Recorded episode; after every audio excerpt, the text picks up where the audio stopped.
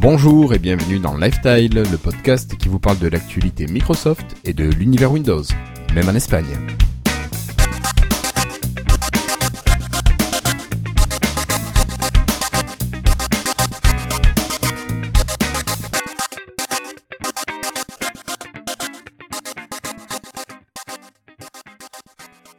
Nous sommes aujourd'hui le jeudi 3 mars 2016 et c'est l'épisode 82 de Lifestyle. Aujourd'hui, j'ai le plaisir d'avoir euh, quatre personnes autour de moi pour m'accompagner. Euh, bonjour Cassim, comment va celui qui passe ses journées à fouiller les internets? Bonjour Guillaume, ça va très bien. Merci. Euh, Christophe, tu également, Christophe qui est l'homme qui roule plus vite comme parisien dans les bouchons. Ah, Paris, Paris, j'adore Paris. Oui, on, on a préparé l'émission et j'étais sur la route à Paris dans les bouchons. Quel brin. Je suis heureux de ne de plus habiter Paris. Tout à fait. Ensuite, on a David. David, tu te prépares pour de nouvelles vacances ou pas tout de suite? Ah non, pas déjà, ça fait que deux semaines que je suis rentré, à peine. bon, ça va? Ça va impeccable. Bon. Super. Et non, ce soir, nous n'aurons pas Florian, nous n'aurons pas Patrick, ils sont tous les deux retenus pour des raisons professionnelles. Par contre, nous aurons ce soir un invité qui nous accompagnera une partie de l'émission. Alors, je ne vous le présente pas tout de suite et j'attends que l'on passe au premier dossier. Toutefois, ce soir, nous allons vous parler euh, de Barcelone et de vos vacances espagnoles, de haut de gamme avec euh, ben, notre invité bien sûr. Dans les news, nous parlerons de la Xbox avec des histoires d'exclus, des histoires de génération et pourquoi pas d'applications. Nous parlerons également de développement avec des extensions, du multi-OS, des relais qui se précisent ou qui disparaissent. Ensuite, nous passerons au hardware avec de la virtualité. Et bien sûr, quelques petites news rapides sur lesquelles nous essayerons de ne pas nous éterniser.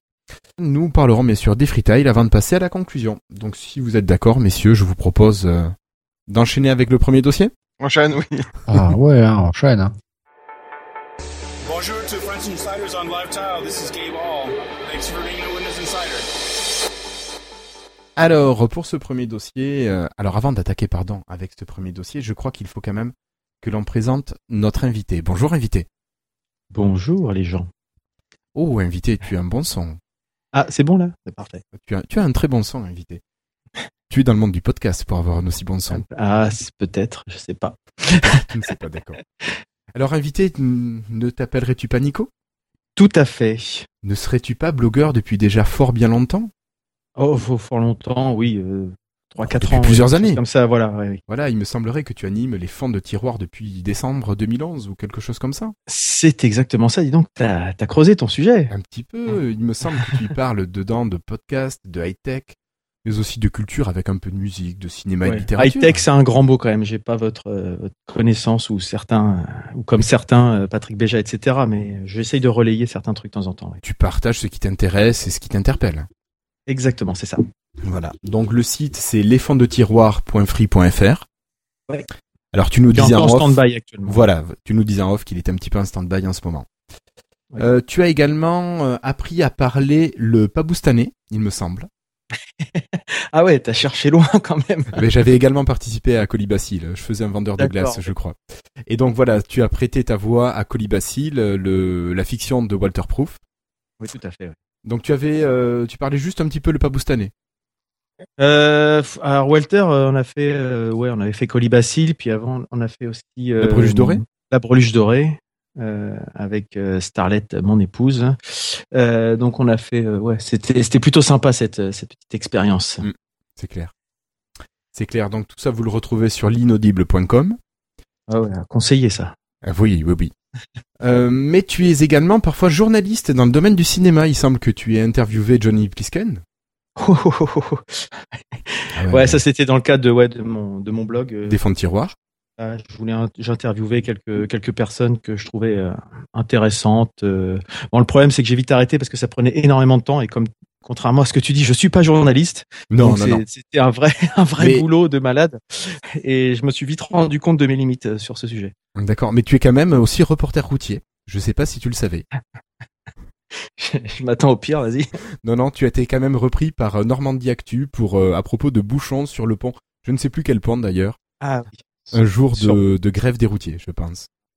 Je relais l'information rouennaise puisque je suis rouennais en Seine-Maritime. mais finalement tu es quand même un collègue, comme je disais, car tu gères ou co-gères le podcast appelé l'Anthropode. Donc vous, vous êtes une grosse équipe, huit personnes, et vous Oui. parlez de sujets qui vous tiennent à cœur. Tout à fait, oui. C'est c'est vrai que nous, on est plutôt dans le dans le domaine un peu culturel euh, et de ce que je vous disais tout à l'heure un petit peu en off, c'est-à-dire que on parle de ce qui nous de ce qui nous intéresse au, quotidien. Donc ça peut aller de la littérature au cinéma, aux jeux vidéo, à, à la musique, à plein de choses, euh, au festival de, de rock, etc. Euh, c'est comme comme ça nous vient. Et euh, donc on est huit. Euh, deux, on a deux filles dans notre dans notre équipe. C'est euh, énorme. C'est énorme. Je sais pas comment le prendre. mais, mais c'est- statistiquement, c'est énorme, non, mais- parce que le nombre de filles dans le monde du podcast est quand même hyper limité. Mais en tout cas, euh, voilà, c'est un, podcast bah, entre potes, entre pods. Voilà, on n'est pas allé chercher bien loin ce, ce nom-là, mais l'idée c'était de se dire, euh, on se marrait bien à discuter entre nous euh, quand on se faisait une petite bouffe ou quelque chose comme ça. Donc on s'est dit peut-être que ça peut intéresser des gens, puis on s'est mis à l'enregistrer, puis maintenant on est dans notre troisième année, voilà. Mm, mm. Un peu comme les copains de Plan B, finalement. Oui, c'est un peu le même, même état d'esprit. Hein. voilà, on le fait dans la bonne humeur avec euh, voilà un peu de. Ce qu'il faut pour Un- se faire plaisir. Exactement. Voilà. Euh, mais si tu es là ce soir, donc ce n'est pas pour euh, parler de l'anthropode, mais c'est pour parler de technologie. Finalement, tu nous disais que tu n'étais pas expert, mais tu es quand même un, un utilisateur de technologie. Et il me semble que tu investis dans un appareil un petit peu haut de gamme. Euh, oui, oui, c'est c'est c'est le cas. Donc, euh, euh, je me suis fait euh, plaisir dernièrement en, en m'offrant la, la une des dernières euh, sorties chez Microsoft. Donc peut-être même la dernière en date d'ailleurs, si je dis pas de Je crois que c'est la dernière, oui. Donc euh, un Surface Book. Euh, là, c'est l'entrée de gamme, mais ça n'empêche que c'est quand même un, un petit plaisir personnel de, de s'offrir ça. Et puis, bah, vous, toi et puis tes, tes collègues, vous m'avez gentiment invité pour venir euh, faire un petit, un petit retour sur ces 15 premiers jours d'utilisation. Voilà, tout à fait. Euh, mais sinon, avant de commencer, j'avais quand même des petites questions. Quel euh, appareil mobile est-ce que tu utilises, toi? Quel Alors, smartphone? J'ai un, un Lumia euh, 1320 D'accord. euh, que j'avais eu cet été et que je trouve plutôt pas mal. hein. Clairement, moi, ça me, ça me convient plutôt très bien. Après, en mobilité, avant le Surface Book, j'avais une Surface RT2. D'accord. Donc, depuis t'as fait quand même ans. un grand pas entre les deux. Ouais, ouais. Bah, la RT2 a commencé à être un petit peu limitée. Hein. Un Mhm. euphémisme, je commençais vite à, à trouver. Le... Elle était un peu à bout de souffle. Et puis, et puis voilà, c'est à peu près tout ce que j'ai en, en mobilité. D'accord. C'est plutôt du plutôt du Windows, oui. Oui, en général, tu je me suis essayé, à, je me suis essayé à iOS euh, avec euh, un iPad, mais bon, j'ai pas, pas adhéré trop à le à, l'ergonomie de, de l'OS, voilà. D'accord. Euh, tu avais testé Windows euh, Phone 7 Ou t'es arrivé directement sur Windows Phone 8 avec le 1320 Euh, avant, j'avais un Lumia 635 euh, professionnel. D'accord. Je ne pas trop trop bidouiller dessus. Euh, mais ça devait déjà être Win- C'était déjà Windows Phone 8. Windows, Phone 8. Windows Ouais. Phone 8, exactement, oui. D'accord. Ouais. Ok. Euh, ce que je me demandais, oui, euh, en temps normal, t'es plutôt euh, utilisateur d'un PC de bureau, utilisateur d'un PC portable? Ou les deux? Ah, les deux, parce qu'à titre professionnel, j'ai un j'ai un Dell euh, professionnel quoi pour euh, pour le, mon travail au quotidien. Et puis à domicile, euh, j'avais plutôt un, un PC de bureau euh, monté euh, depuis euh, que j'avais monté il y a, il y a 4-5 ans, donc lui aussi commençait à être un peu à bout de souffle. Euh, D'où euh, le renouvellement par le par le Surface Book qui permet peut-être de. Je vais voir à l'avenir si, Si ça tu me peux permet faire un de. peu de place à la voilà. maison. Exactement. D'accord.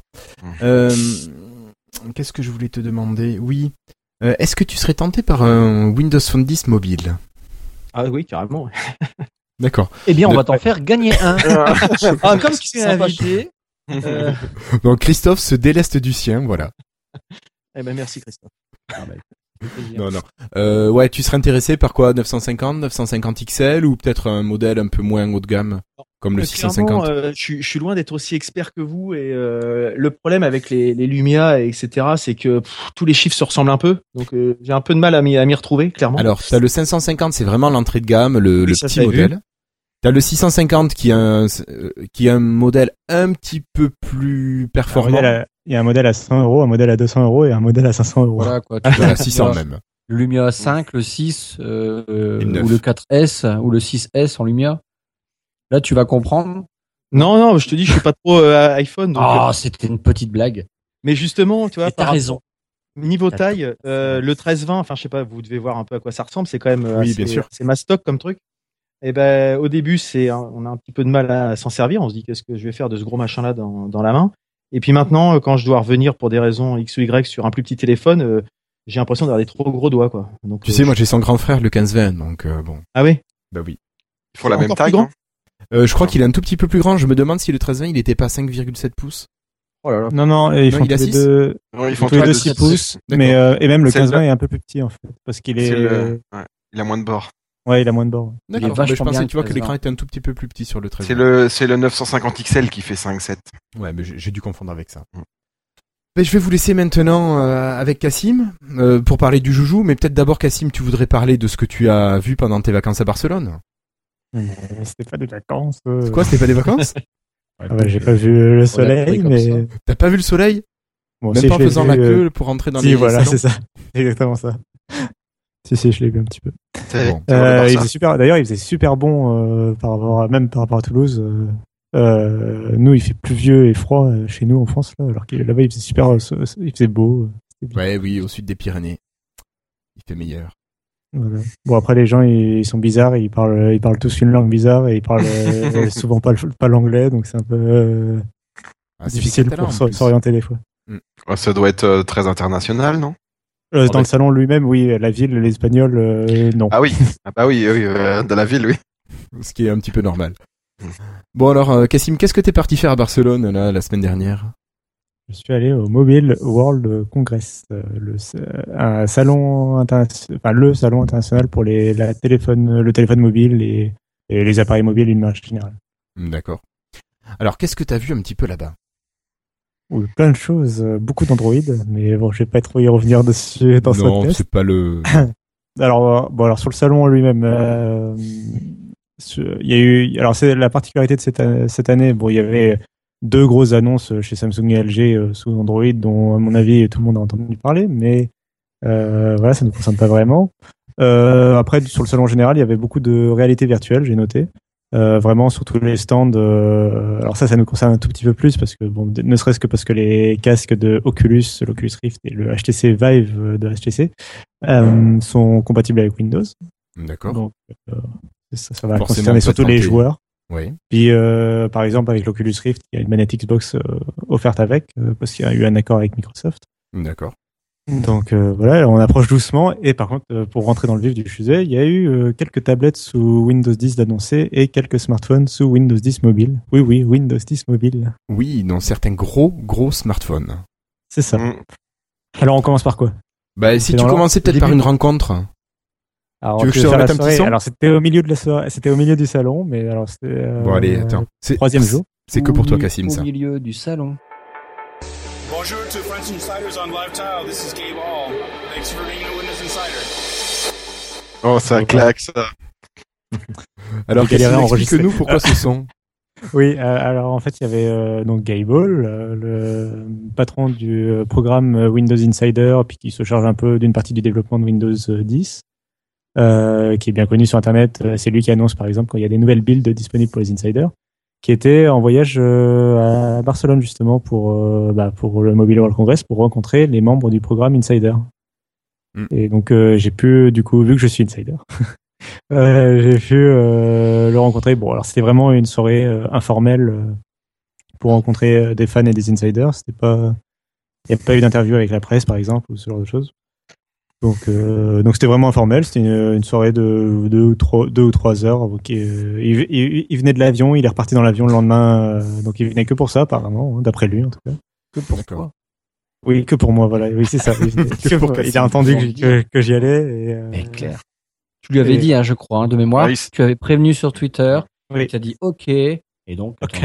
Voilà, avec son accent américain euh, bien connu. Et, euh, Est-ce que c'est pas un accent belge Non. non.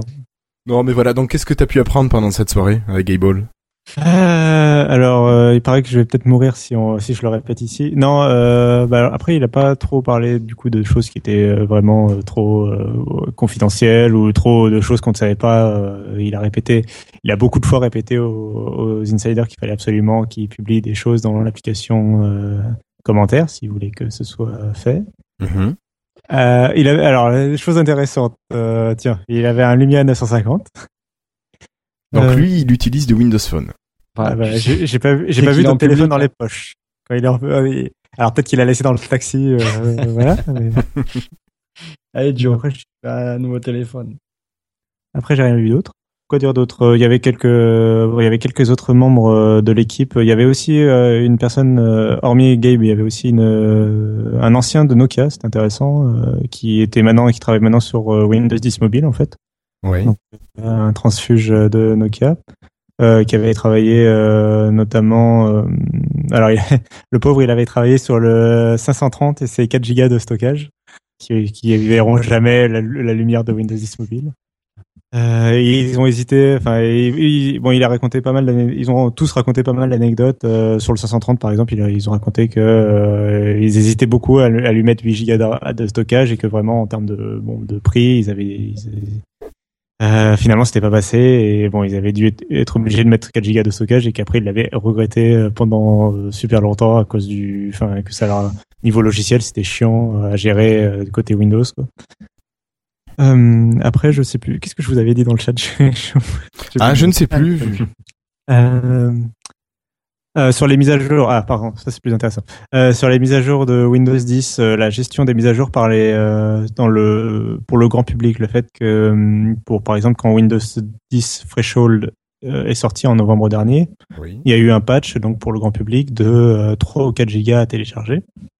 Euh, C'est-à-dire c'est la- et qui a suivi le même procédé d'installation qu'une nouvelle build euh, quand on est dans le programme Insider. Oui. Euh, donc c'est un programme, un procédé un peu compliqué. Alors déjà c'est 4 gigas à télécharger, c'est pas rien. Et puis après c'est, ça veut dire c'est 4 gigas à télécharger sur le stockage de- du PC qui peut être faible. Et puis c'est un procédé d'installation qui est un petit peu complexe euh, parce que derrière Windows, euh, bah, il réinstalle une nouvelle version de Windows, puis il copie les données de l'ancienne installation vers la nouvelle installation. Tout ça pour une simple mise à jour qui risque d'arriver de plus en plus souvent. Euh, donc ça c'est un problème et, et alors ils essayent de travailler dessus. Hein, c'est ce que les journalistes leur demandent, euh, souvent leur font comme retour, c'est de proposer des ce qui s'app- s'appelle des mises à jour delta, c'est-à-dire qu'ils ne ils ne patcheraient que ce qui a changé en fait, que le code source qui a changé, qui ferait des patchs beaucoup plus légers. Là il est Tu obligé. veux à dire que même à l'intérieur d'un fichier, il serait capable de voir les lignes qui ont changé. Il ne changerait que ces lignes-là? Au moins il changerait Oh, que les ch- fichiers. que- Au moins, les il changerait fichiers que qui ont changé. Déjà, que les fichiers qui ont changé, déjà, ça limiterait énormément le poids du patch et la complexité Oui, tu du patch. Ça va être comme Linux, hein. C'est déjà comme ça dans le Windows 10. Euh, bah alors c'est comme ça sur le store par exemple pour les applications, c'est-à-dire qu'une application comme Tomb Raider qui fait 30 gigas, quand elle a un patch, euh, il ne télécharge que 10 ou 100 mégas de patch, il ne retélécharge pas toute l'application par exemple. Ouais, ils sont, ils- ils- tout, tout est décomposé par paquet, quoi, par. C'est ça. euh, il y a, donc. Mais c'est pas voilà, mais c'est pas comme ça que fonctionnent euh, les patchs de Windows 10, euh, les patchs majeurs de Windows 10 qui arriveront tous les 6 mois. Là, D'accord. il retélécharge une nouvelle, il retélécharge vraiment beaucoup euh, tout le truc. Pardon. Pour l'instant, en tout cas, c'est comme ça. Mais euh, Mhm. du coup, donc, il travaille pour essayer de corriger ça, justement. Et alors, il a expliqué que euh, c'était assez difficile à mettre en place euh, au niveau interne parce que euh, à cause de la diversité de matériel euh, sur, de- dans, dans les PC, quoi, il y a, il y a 46 000 versions en fait de Windows différentes. Selon, euh, bah, alors pour peu que le PC il soit de marque et il ait une surcouche fabricant, enfin ou tel logo du fabricant, pour peu que enfin, il y a plein de variantes logicielles de Windows 10 qu'on ignore. Et puis, euh, Et puis ça doit euh, être très complexe parce qu'il y a aussi une notion de sécurité. Oui, voilà. Enfin, il y a vraiment beaucoup de choses qui rentrent en compte. Euh, et alors, il, expliquerait ça mieux que moi, je pense. Mais voilà, beaucoup de facteurs qui rentrent en compte qui font qu'il y a une grosse diversité euh, à prendre en compte pour ces patchs et du coup, euh, ils peuvent pas ils peuvent pas encore pour le moment faire des patchs euh, plus légers et simples comme on aimerait. Mais ils travaillent dessus parce que oui, euh, eux- même eux, ils payent la bande passante. Donc je pense qu'ils sont conscients de qu'eux aussi, ils aimeraient des, des mises à jour plus simples à installer, je pense. Tu m'étonnes, ça va faire quelques terrains en moins s'ils arrivent à réduire ça. Ok. Donc, euh, d'autres choses avec Gable? Euh, les bacs qui me viennent en tête, je- j'en mettrai peut-être dans l'émission euh, au fur et à mesure que ça me revient. Mais euh, non, mais euh, voilà, plein de petites anecdotes. C'était pas forcément des trucs euh, vraiment marquants. euh, pas, de toute façon, il est voilà, il est pas là pour annoncer euh, la nouvelle fonction clé de du de Windows 11. D'accord. Christophe Et euh, pourquoi t'as pas fait de selfie avec?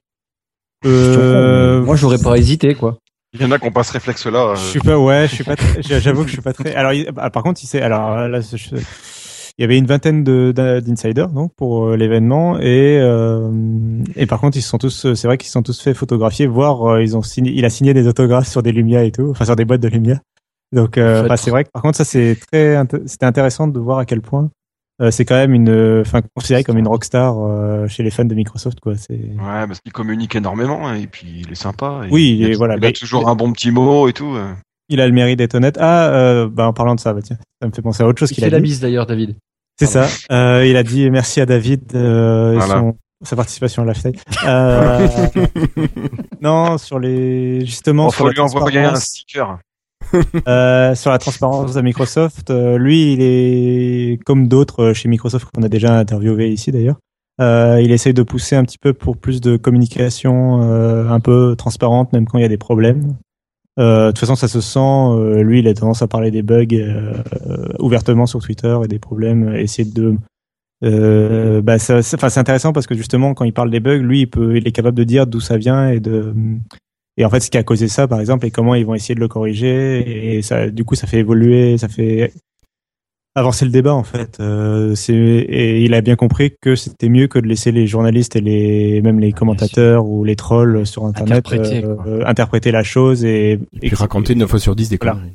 c'est ça. Donc il a Ouais. bien compris que valait mieux euh, maîtriser la chose et expliquer les raisons techniques et les vraies raisons, quoi, et que c'était tout de suite peut-être pouvoir donner un délai de, de réparation du problème. Voilà, c'est ça. Et donc il, il- lui il milite pour ça en interne. Après, le problème c'est que des fois, quand il explique des choses, bah, quand il explique des choses qui vont pas bien, euh, des fois c'est trop, euh, c'est tourné en, en épingle par les, euh, c'est monté en épingle par les journalistes des fois ou par, euh, le- quand je dis journaliste, en fait, je parle de tout ce qui est la, la sphère, par exemple sur Twitter, les commentateurs, les leaders d'opinion Mm, mm. qui euh, des fois vont bah du coup vont causer du bad buzz en fait enfin vont créer un bad buzz à partir de ça et du coup euh, bah, en interne euh, des fois on lui refuse enfin c'est après On lui demande de moins communiquer. difficile oui voilà c'est ça Mm. c'est difficile de Bah, justifier C'est difficile de bien communiquer à, à leur niveau, de toute façon.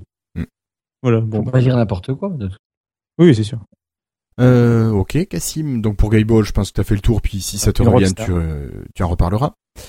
De manière générale, la réalité virtuelle, ça t'a marqué là-bas sur le salon?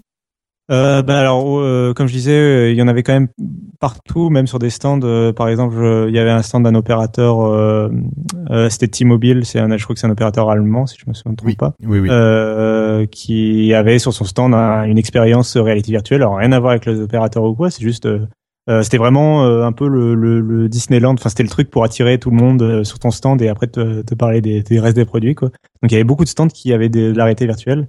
Euh, les vrais acteurs qui en ont parlé, c'est surtout Samsung euh, qui a fait beaucoup parler avec son, son Gear VR. C'est un, un casque dans lequel tu insères un smartphone et qui permet d'avoir une expérience premier prix euh, de réalité virtuelle. Oui. Euh, là où ils ont fait beaucoup parler, c'est parce que leur conférence, en fait, euh, quand ils ont accueilli les journalistes, en fait, chaque journaliste avait un, un casque euh, devant lui, en fait, prêt à- pour regarder. Et du coup, la, la moitié de la conférence, en fait, a eu lieu en, en réalité virtuelle. Euh, donc ça a fait un peu de bruit, voilà. Mais d'une manière générale, ce que je voulais noter, c'était que la réalité virtuelle était euh, partout dans le salon, euh, partout sur, sur chaque stand, euh, et que euh, on sent que ça apprend au niveau de l'industrie, en tout cas. Moi, j'ai juste testé un truc, c'est le HTC Vive. Alors pour en parler en deux mots, c'est un casque qui permet, en fait, qui a deux caméras qui permettent de te géolocaliser dans une pièce, enfin de reconnaître les mouvements dans une pièce Oui. et ça permet des expériences en fait debout et donc tu as deux des sortes de Wiimote dans les mains en fait et, euh, et ça permet d'avoir une interactivité avec le monde virtuel et de pouvoir se déplacer euh, bah, en un pour un en fait dans le monde virtuel alors bien évidemment tu es limité à une pièce de 2 mètres sur 2 mètres mais euh, Ouais. Les toilettes, quoi. mais euh, non mais il y a plein de bah, sûr après il y a plein d'enjeux à- il y a vraiment un enjeu côté développeur à inventer des nouvelles des nouvelles euh, méthodes en fait pour se déplacer etc mais euh, alors par contre ça marche euh, du feu de dieu quoi. C'est que moi ce que j'ai testé euh, c'était vraiment quelque chose de vraiment très intéressant. J'ai pas encore été convaincu que si j'en avais un je l'utiliserais pendant plus de deux semaines d'affilée et qu'après je le mettrais pas au placard quoi.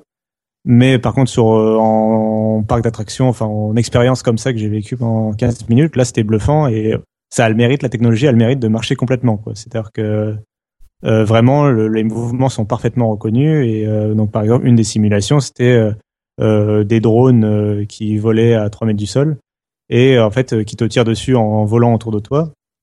Et tu as des en fait t'as deux armes dans une arme dans chaque main et tu peux éventuellement troquer ton arme contre un bouclier qui est dans ton dos. Et alors pour prendre en fait le bouclier dans ton dos bah tu mets la main dans ton dos et euh, t'appuies sur la gâchette du contrôleur en fait et ça attrape le bouclier et euh, vu que ça reconnaît parfaitement les mouvements en fait c'est vraiment euh, beaucoup plus fluide que l'époque à l'époque avec la Wiimote. Euh, ça reconnaît vraiment euh, un- sans latence le mouvement. Et donc euh, bah je pouvais me défendre avec le bouclier ou tu peux éviter le, le tir.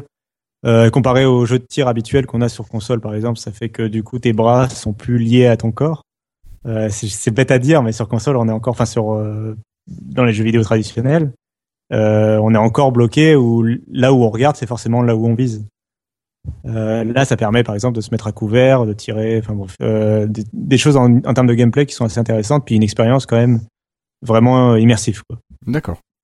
Bon, ça après voilà, c'était la réalité virtuelle, c'était un peu euh, en en marche quoi pour, pour c'est pas vraiment c'était pas vraiment le boulot quoi. D'accord, c'était plus pour le plaisir, t'en as profité. C'était un gros thème, je crois, là-bas, cette année. Oui oui, c'était vraiment un gros thème. Tu as essayé autre chose en réalité virtuelle ou tu t'es concentré uniquement sur Euh, celui non, non, il y, avait d'autres expériences, mais j'ai juste euh, pris, enfin, j'ai pris ça euh, 15 minutes pour faire ça et c'est, tout. D'accord. Ok, donc on va quitter la réalité virtuelle et puis on va passer plutôt aux annonces?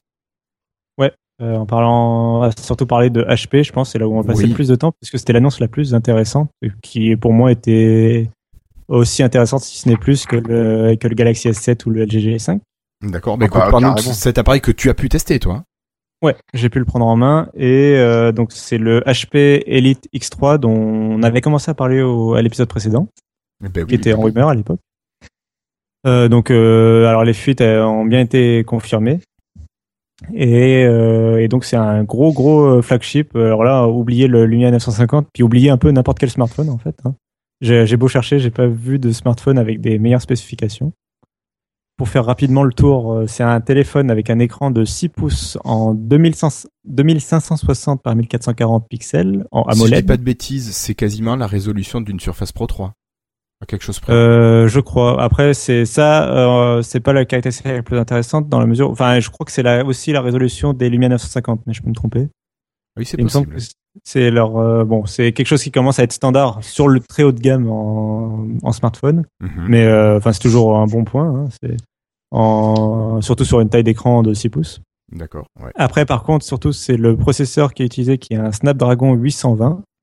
Donc, c'est la dernière génération de puces Snapdragon. C'est quelque chose qui, ne- c'est un des premiers smartphones à l'avoir euh, avec le Galaxy S7 et le LG G5 justement. Euh, par exemple, les Lumia ont un Snapdragon 810 de l'année dernière en fait. Tout à fait. Et 808 Euh, pour le, le 850 pas XL. C'est ça. C'est ça.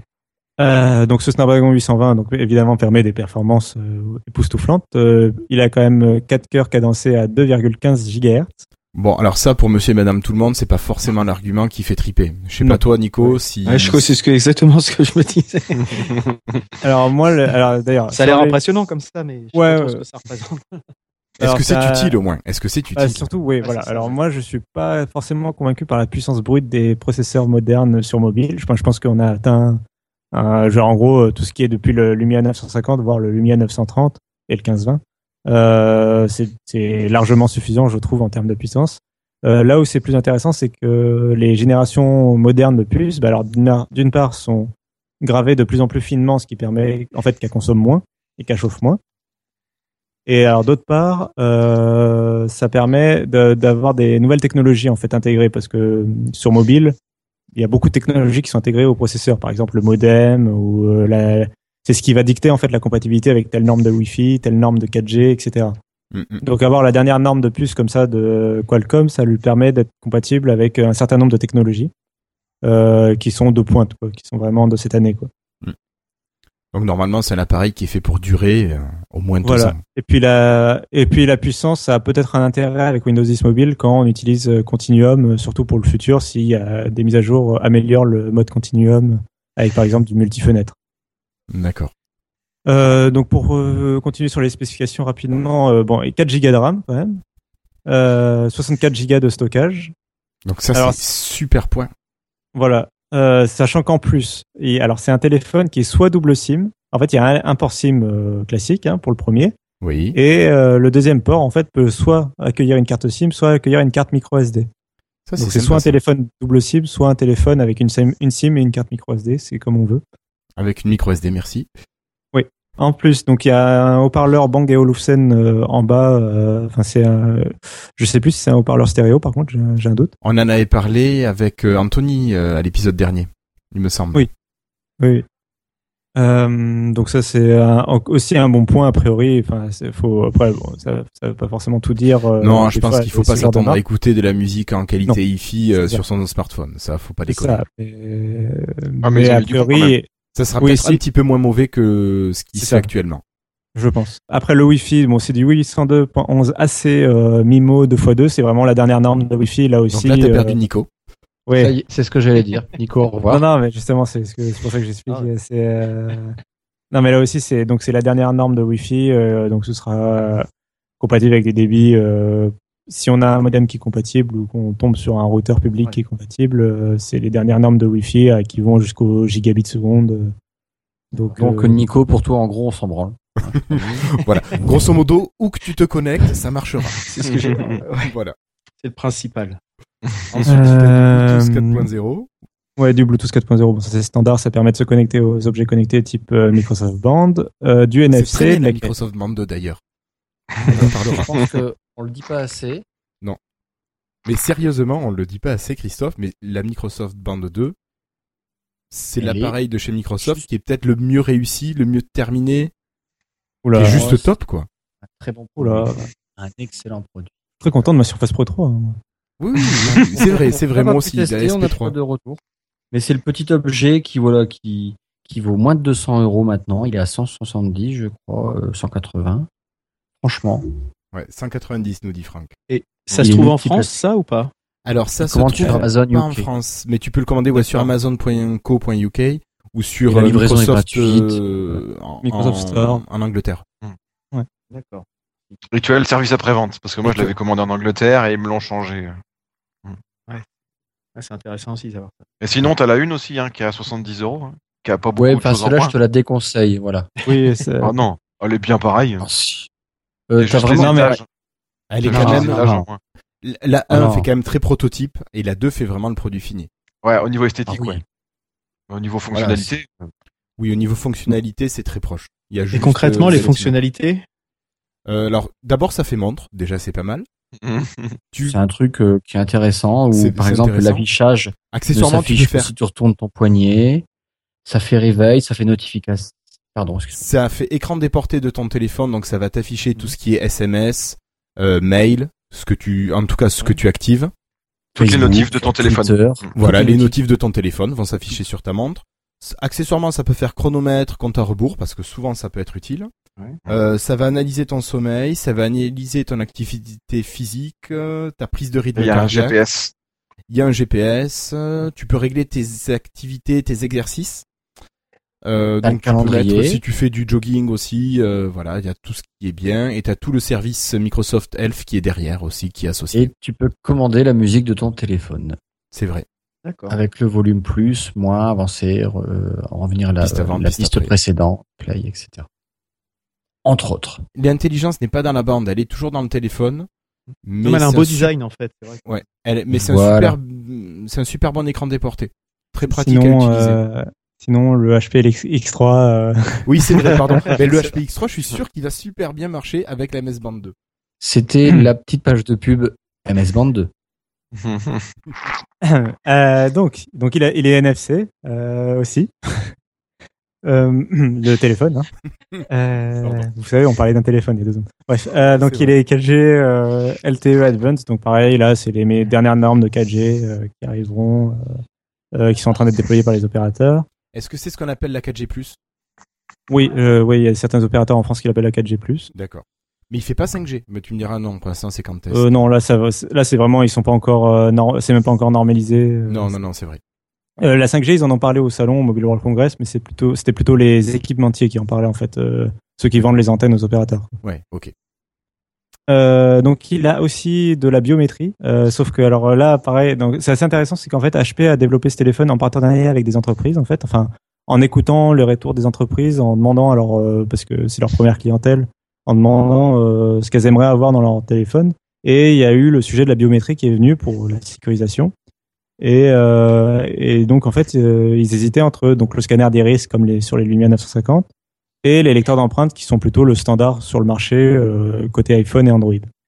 Et en fait, euh, en gros, ils ont eu des réponses partagées. Et du coup, finalement, ils ont choisi d'intégrer les deux. Donc euh, sur le modèle, ouais, sur le modèle que j'ai eu en main, il n'y avait pas le lecteur d'empreintes encore parce que c'était un prototype. On va revenir un peu sur sur ça justement. D'accord. Mais mais du coup, donc ouais, ils ont choisi les deux. Donc tu auras un scanner d'iris à l'avant et un lecteur d'empreintes qui sera situé sous l'appareil photo à l'arrière. Euh, c'est un emplacement qu'on reconnaît, qu'on voit souvent sur les Android, euh, qui permet en fait, c'est quand tu le prends en- ton téléphone en main, ça tombe directement sous l'index en fait. D'accord. Euh, bon, pour Mais finir rapidement, euh, il est recherche. Voilà, et les recherches en fil. Alors là aussi, euh, ils ont des entreprises qui sont à la norme euh, Qi, donc QI, Oui, oui. et euh, et d'autres à la norme PMA, qui est la norme, les, les- qui sont les deux normes de rechargement sans fil en fait. Du coup, il est compatible avec les deux. Euh, en plus, il est aussi étanche, enfin, il est euh, résistant à- aux éclaboussures et à la poussière IP67. Et il est certifié 1000 STG 810G, qui est un certificat de l'armée américaine. Tu peux lui rouler dessus avec un char, il est pas cassé, c'est ça? Euh, alors, je pense pas que ce soit celle-là quand même, parce qu'il est pas euh, du, ça se voit, enfin, au niveau de son design, il est pas durci non plus. Mais euh, à mon avis, c'est qu'il il résiste euh, de mémoire, il résiste à des chutes de 1, 1 à 2 mètres. euh, il est, il est certifié pour résister à des chutes de 1 à 2 mètres. D'accord. Euh, enfin, il y a le port USB Type C en bas pour euh, la compatibilité avec Continuum. Et il y a un port, euh, un connecteur en fait à, euh, à 5 points à l'arrière, dont on avait parlé à l'épisode précédent, qui permet de, de, de, de lui brancher des lecteurs de cartes de crédit par exemple, ou des lecteurs infrarouges, ce genre de choses, ce genre de choses pour Les les lecteurs de carte de crédit? Oui, pour euh, le- parce qu'ils visent les entreprises en fait avec ce, ce téléphone. Ah oui, quand t'es commerçant. Ah oui, d'accord. Voilà, c'est ça. Donc, à quoi ça euh, sert qu'un commerçant il branche un téléphone sur son lecteur de carte euh, un commerçant que- qui se déplace ouais, pour faire et, payer ton euh, client, Ah oui, d'accord. Ouais, et aux États-Unis, en fait, ils sont en train de renouveler leur parc de, de machines de paiement parce qu'ils étaient encore au paiement à, à bande magnétique. Donc, ils sont un peu en train de tout renouveler avec du carte de, de, de la carte à puce plus euh, NFC. Et euh, et il y a beaucoup d'endroits en fait où ils, où ils renouvellent avec des euh, smartphones en fait euh, un, un peu durcis, enfin un peu faits pour. Euh, notamment donc euh, il y a- bah, y a Flobo dans le chat qui nous dit dans les avions par exemple. Mm. Euh, pour le steward effectivement.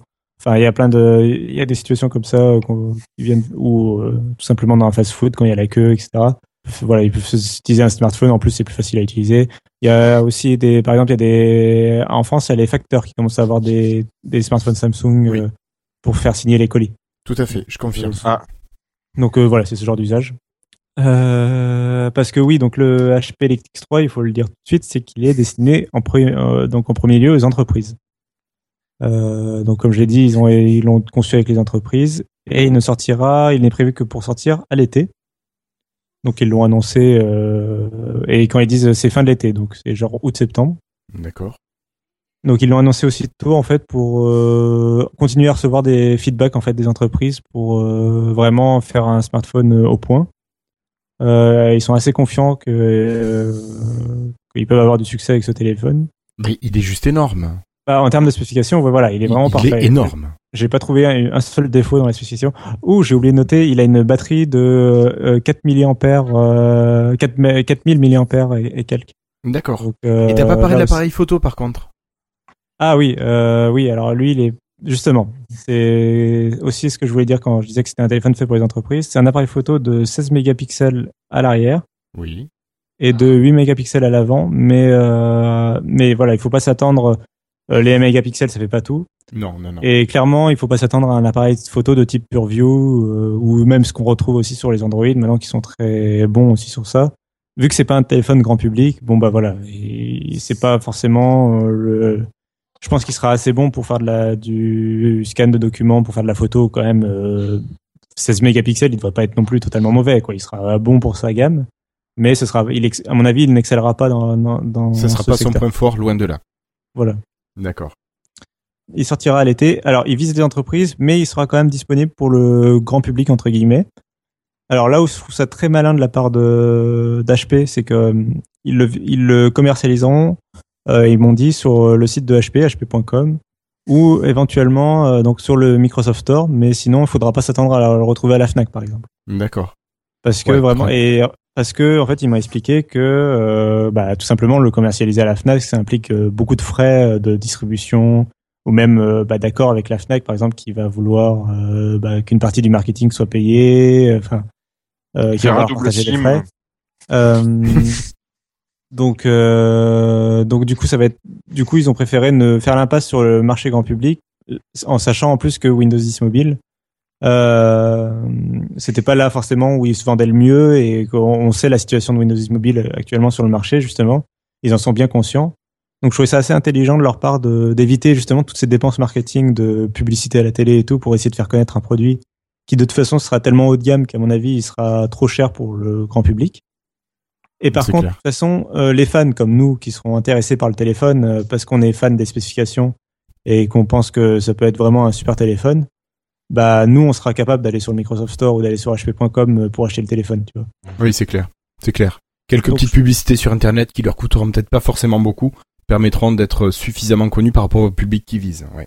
Euh, C'est ça, déjà, et- si- s'ils nous visent déjà, il y a déjà un gros buzz autour. hein. Donc, euh, Bah c'est ça. Euh, à mon avis, bon voilà, euh, sur le prix, ils n'ont pas voulu s'avancer sur un prix euh, avec des, spécifi- des spécifications comme ça. À mon avis, il faut compter euh, et sachant que ça vise les entreprises, il faut compter autour des, de la, des 1000 euros à mon avis. Hein, oui, entre 900 et 1000 euros. Ouais.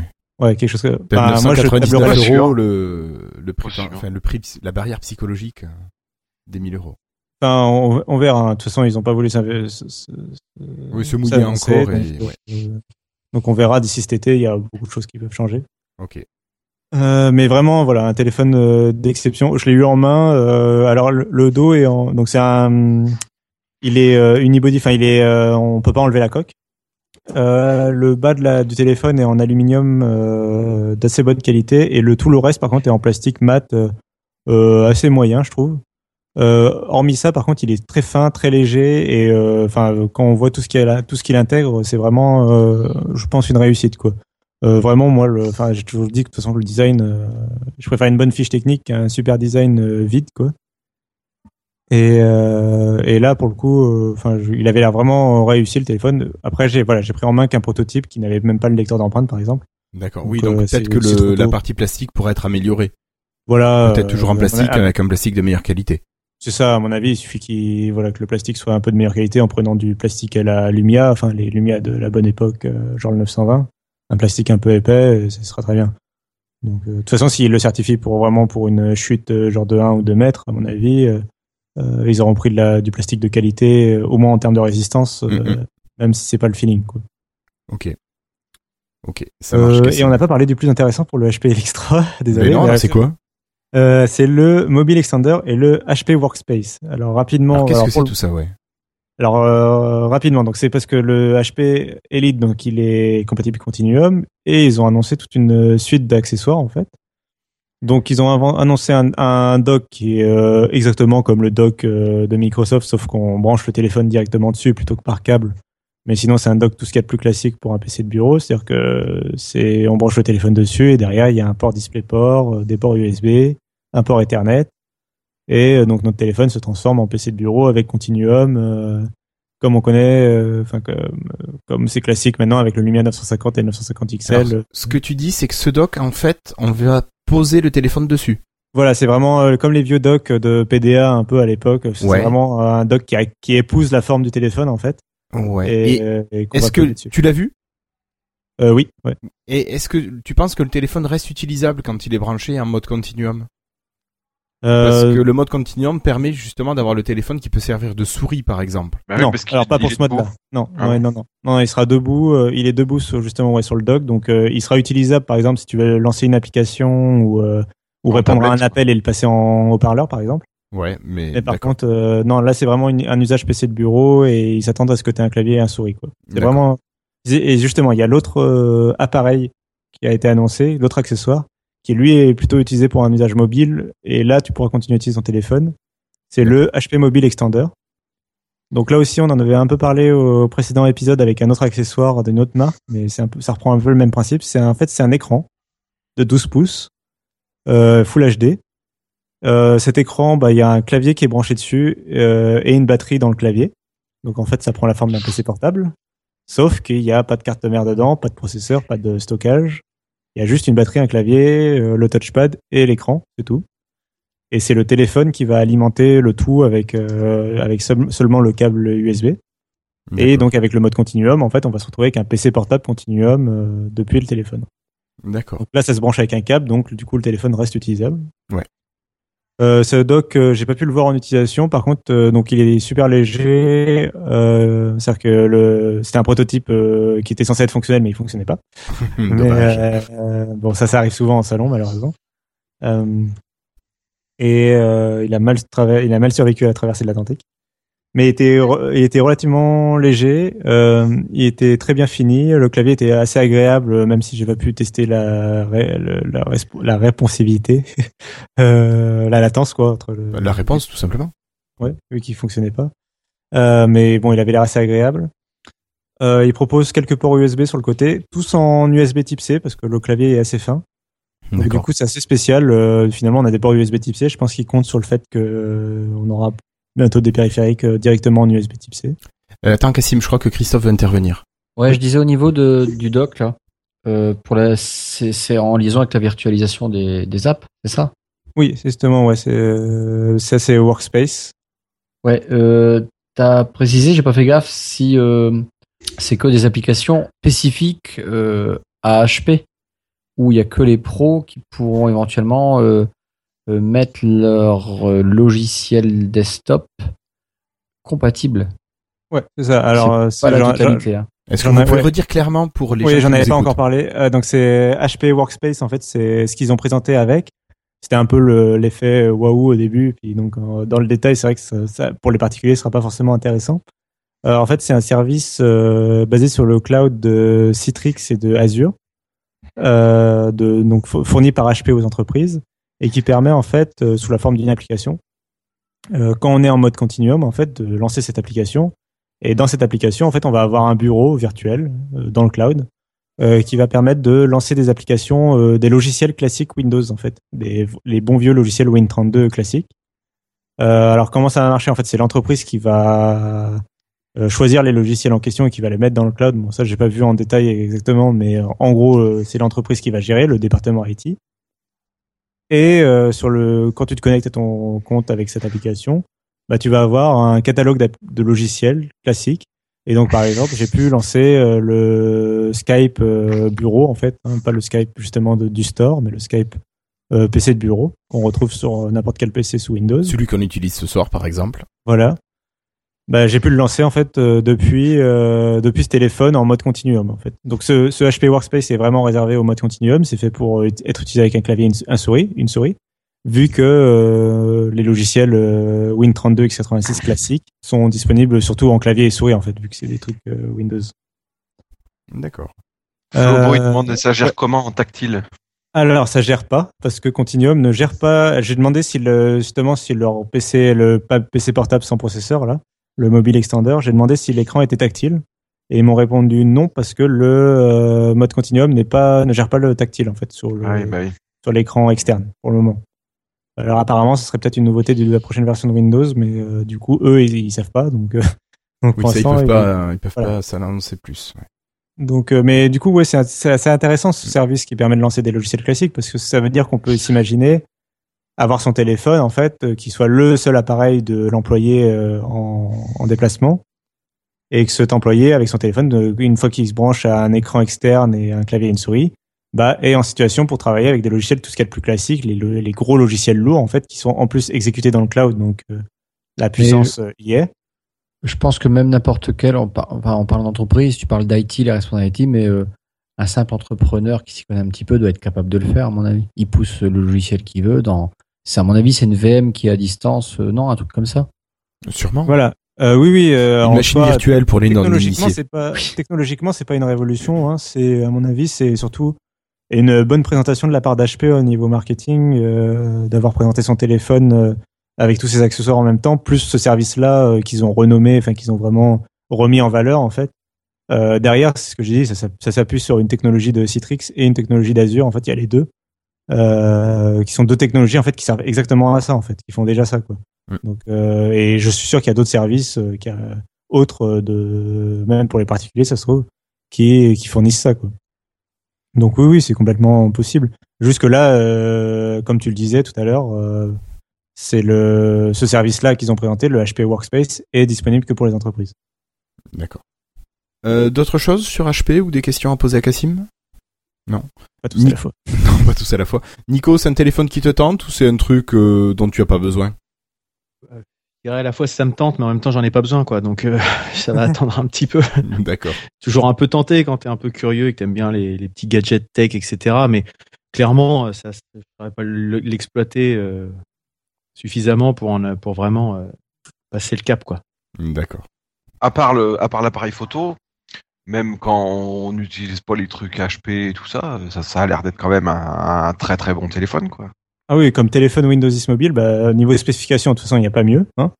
Et puis même en termes de même quand tu élargis à Android ou iOS, euh, en termes de spécification, il n'y a vraiment pas mieux. Euh, la batterie en particulier est vraiment, euh, enfin, ils- je crois qu'ils 4000, annoncent oui, je l'avais Ouais, pas vu quatre- encore. 4000, euh, c'est vraiment, je- j'ai plus en tête les spécifications de la batterie du Lumia 1520 qui était un monstre déjà.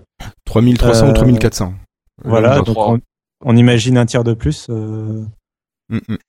je crois qu'ils annoncent, euh, ils annoncent un, un vrai jour d'utilisation euh, en batterie. Euh, moi, je pense que pour un, un utilisateur lambda, ça tiendra facilement deux jours, hein, voire trois. Mm. En plus, ce PC portable, là, le, le Mobile Extender, propose en plus euh, une grosse batterie aussi euh, qui rechargera le téléphone. Donc euh, vraiment, à mon avis, euh, c'est vraiment une machine intéressante, je pense. Et le design est vraiment réussi, je trouve. D'accord. Enfin, il est simple, mais, mais réussi. Ok. Merci. Vivement le Surface Phone pour voir ce qu'il y a à offrir en face. Eh oui, ça sera, ça sera un concurrent du très haut de gamme. Merci Cassim pour ce, ce HP Elite X3. Euh, on n'a pas parlé de nos patrons aujourd'hui. Le podcast vous est présenté avec le soutien de nos amis patrons Gaetano, Mike Arous, Zakaria El Kalfaoui, Franck, Delph, Olivier Faquet, Nicolas Honoré, Chalagiro, Christoun44 et Gaël Piconcelli. Cassim, tu n'as pas vu que ce HP sur le, les stands du Mobile World Congress? Tu as aussi vu un petit matériel de chez Alcatel, il me semble. Ouais, alors c'était vraiment bon, HP c'était vraiment le truc euh, phare hein, du, du salon. Mais il y a eu, ouais, il y a eu pas mal d'autres produits. Euh, alors rapidement pour Alcatel, c'est pas c'était pas forcément le produit le plus intéressant puisque c'est une machine entrée de gamme euh, sous Windows 10 dont on commence à avoir l'habitude. Euh, alors quelques points intéressants quand même, c'est que donc ce Alcatel déjà il, va s'appeler Alcatel plus 10 et pas euh, et plus Alcatel One Touch plus 10. Donc ils ont abandonné le, le la marque euh, la sous-marque One Touch. Euh, ça reste Alcatel malgré son nom reste euh, donc un, un fabricant chinois euh, puisque ça appartient à 100% à TCL de mémoire. D'accord. Euh, et en fait, c'est justement parce que euh, le, pour faire rapidement, Alcatel, en fait, a- a- la société française Alcatel a fusionné définitivement avec euh, un équipementier, c'est doit être Ericsson, je crois, ou je sais plus. Enfin, ils ont ils ont dé- définitivement fusionné euh, avec un équipementier. Du coup, la marque Alcatel française en fait a disparu. Du coup, le chinois qui avait le, la marque Alcatel One Touch a pu euh, virer le One Touch et garder Alcatel. Mais ça reste chinois. D'accord. Donc pour revenir sur la machine, euh, c'est euh, tout ce qu'il y a de plus classique, c'est une machine 10 pouces euh, avec un Intel Atom, euh, 32 Go de stockage. Euh, vraiment la machine, euh, j'ai plus le prix en tête, mais c'est une machine euh, qu'on va retrouver probablement dans les 300 euros. hein. Euh, c'est vraiment l'entrée de gamme euh, face au transformer de Asus. Mhm. C'est une machine deux en un euh, avec un clavier euh, fourni avec. Euh, là où c'est intéressant, c'est que ce clavier euh, est- propose un, un modem 4G euh, dans le clavier. Donc en fait, euh, on peut utiliser le clavier sans la tablette. Euh, on suffit d'appuyer sur un bouton. En fait, il y a une batterie dans le clavier et il, il pourra servir de modem 4G en fait pour, par exemple, pour son téléphone. Euh. Il y a des puces, euh, il y a des forfaits 4G, tu sais, qui sont euh, complètement, c'est que de la data et il n'y a pas de, Ouais, ou si t'as une offre multisim, tu peux avoir une Voilà, SIM dans c'est ton téléphone et l'autre dans le, dans le reste. dans le clavier, voilà. Et ça permet d'avoir un hotspot euh, 4G Wi-Fi euh, pour les appareils qui n'ont pas euh, qui ont pas la 4G. Alors, on a sur le chat euh, Guillaume Peyre qui nous dit que Alcatel Téléphone a été racheté par le chinois TCL. Oui, voilà, c'est ça. Donc c'est ce que je disais, c'était la, oui. Donc ça appartient maintenant, ça appartient complètement aux Chinois, donc euh, malgré le nom. Euh, voilà. Après, la machine en soi est assez classique. Euh, faut noter quand même juste que le le, la- le mode 2 en 1, il est un peu bizarre. C'est-à-dire que la tablette se branche dans le clavier euh, que sur un seul angle d'inclinaison. Donc il y a pas, euh, c'est vraiment on la met dessus de façon magnétique en fait. Ouais. Et il n'y a pas, euh, il a pas plusieurs angles. Le clavier est solide et la tablette aussi. Il n'y a pas de charnière en fait amovible. D'accord. Donc c'est- euh, vraiment un c'est seul mis, soit c'est pas mis, mais C'est ça. Et du coup, on peut le mettre. Il y a juste deux sens en fait. Enfin, la tablette, tu la mets dans un sens ou dans l'autre. Donc dans l'autre, ça fait une sorte de mode un peu euh, présentation, un peu euh, cadre photo quoi. Quand t'as le, t'as le clavier qui est derrière l'écran en fait, quand tu la mets à l'envers. Ouais. Quand tu mets la tablette à l'envers. Et euh, sinon, t'as la mode à l'endroit, voilà, euh, classique. Mais du coup, c'est à dire que t'as pas plusieurs angles d'inclinaison, c'est assez limité. La tablette est assez ramassée, enfin le clavier est assez petit. Euh, la tablette est assez compacte, c'est assez léger. Euh, voilà, après il y a pas plus à noter. Euh, voilà. Pas- Ok. donc pour Alcatel, on va peut-être passer. Ouais. Huawei a fait des annonces, il me semble, non, Cassim Ouais, alors plus intéressant là déjà, plus haut de Mhm. gamme aussi. C'est bien le- l'entrée de gamme, mais bon, c'est là, c'est dans le haut de gamme qu'il y a les innovations quoi. Et Huawei, ouais, c'est un gros fabricant chinois euh, qui, qui monte depuis euh, depuis quelques années. Euh, moi en particulier, bah là avec mon Nexus par exemple, j'ai un Nexus euh, fabriqué par Huawei. Bouh. Ouais, euh, et qui ont pas des forcément des super euh, conditions de travail, mais bon.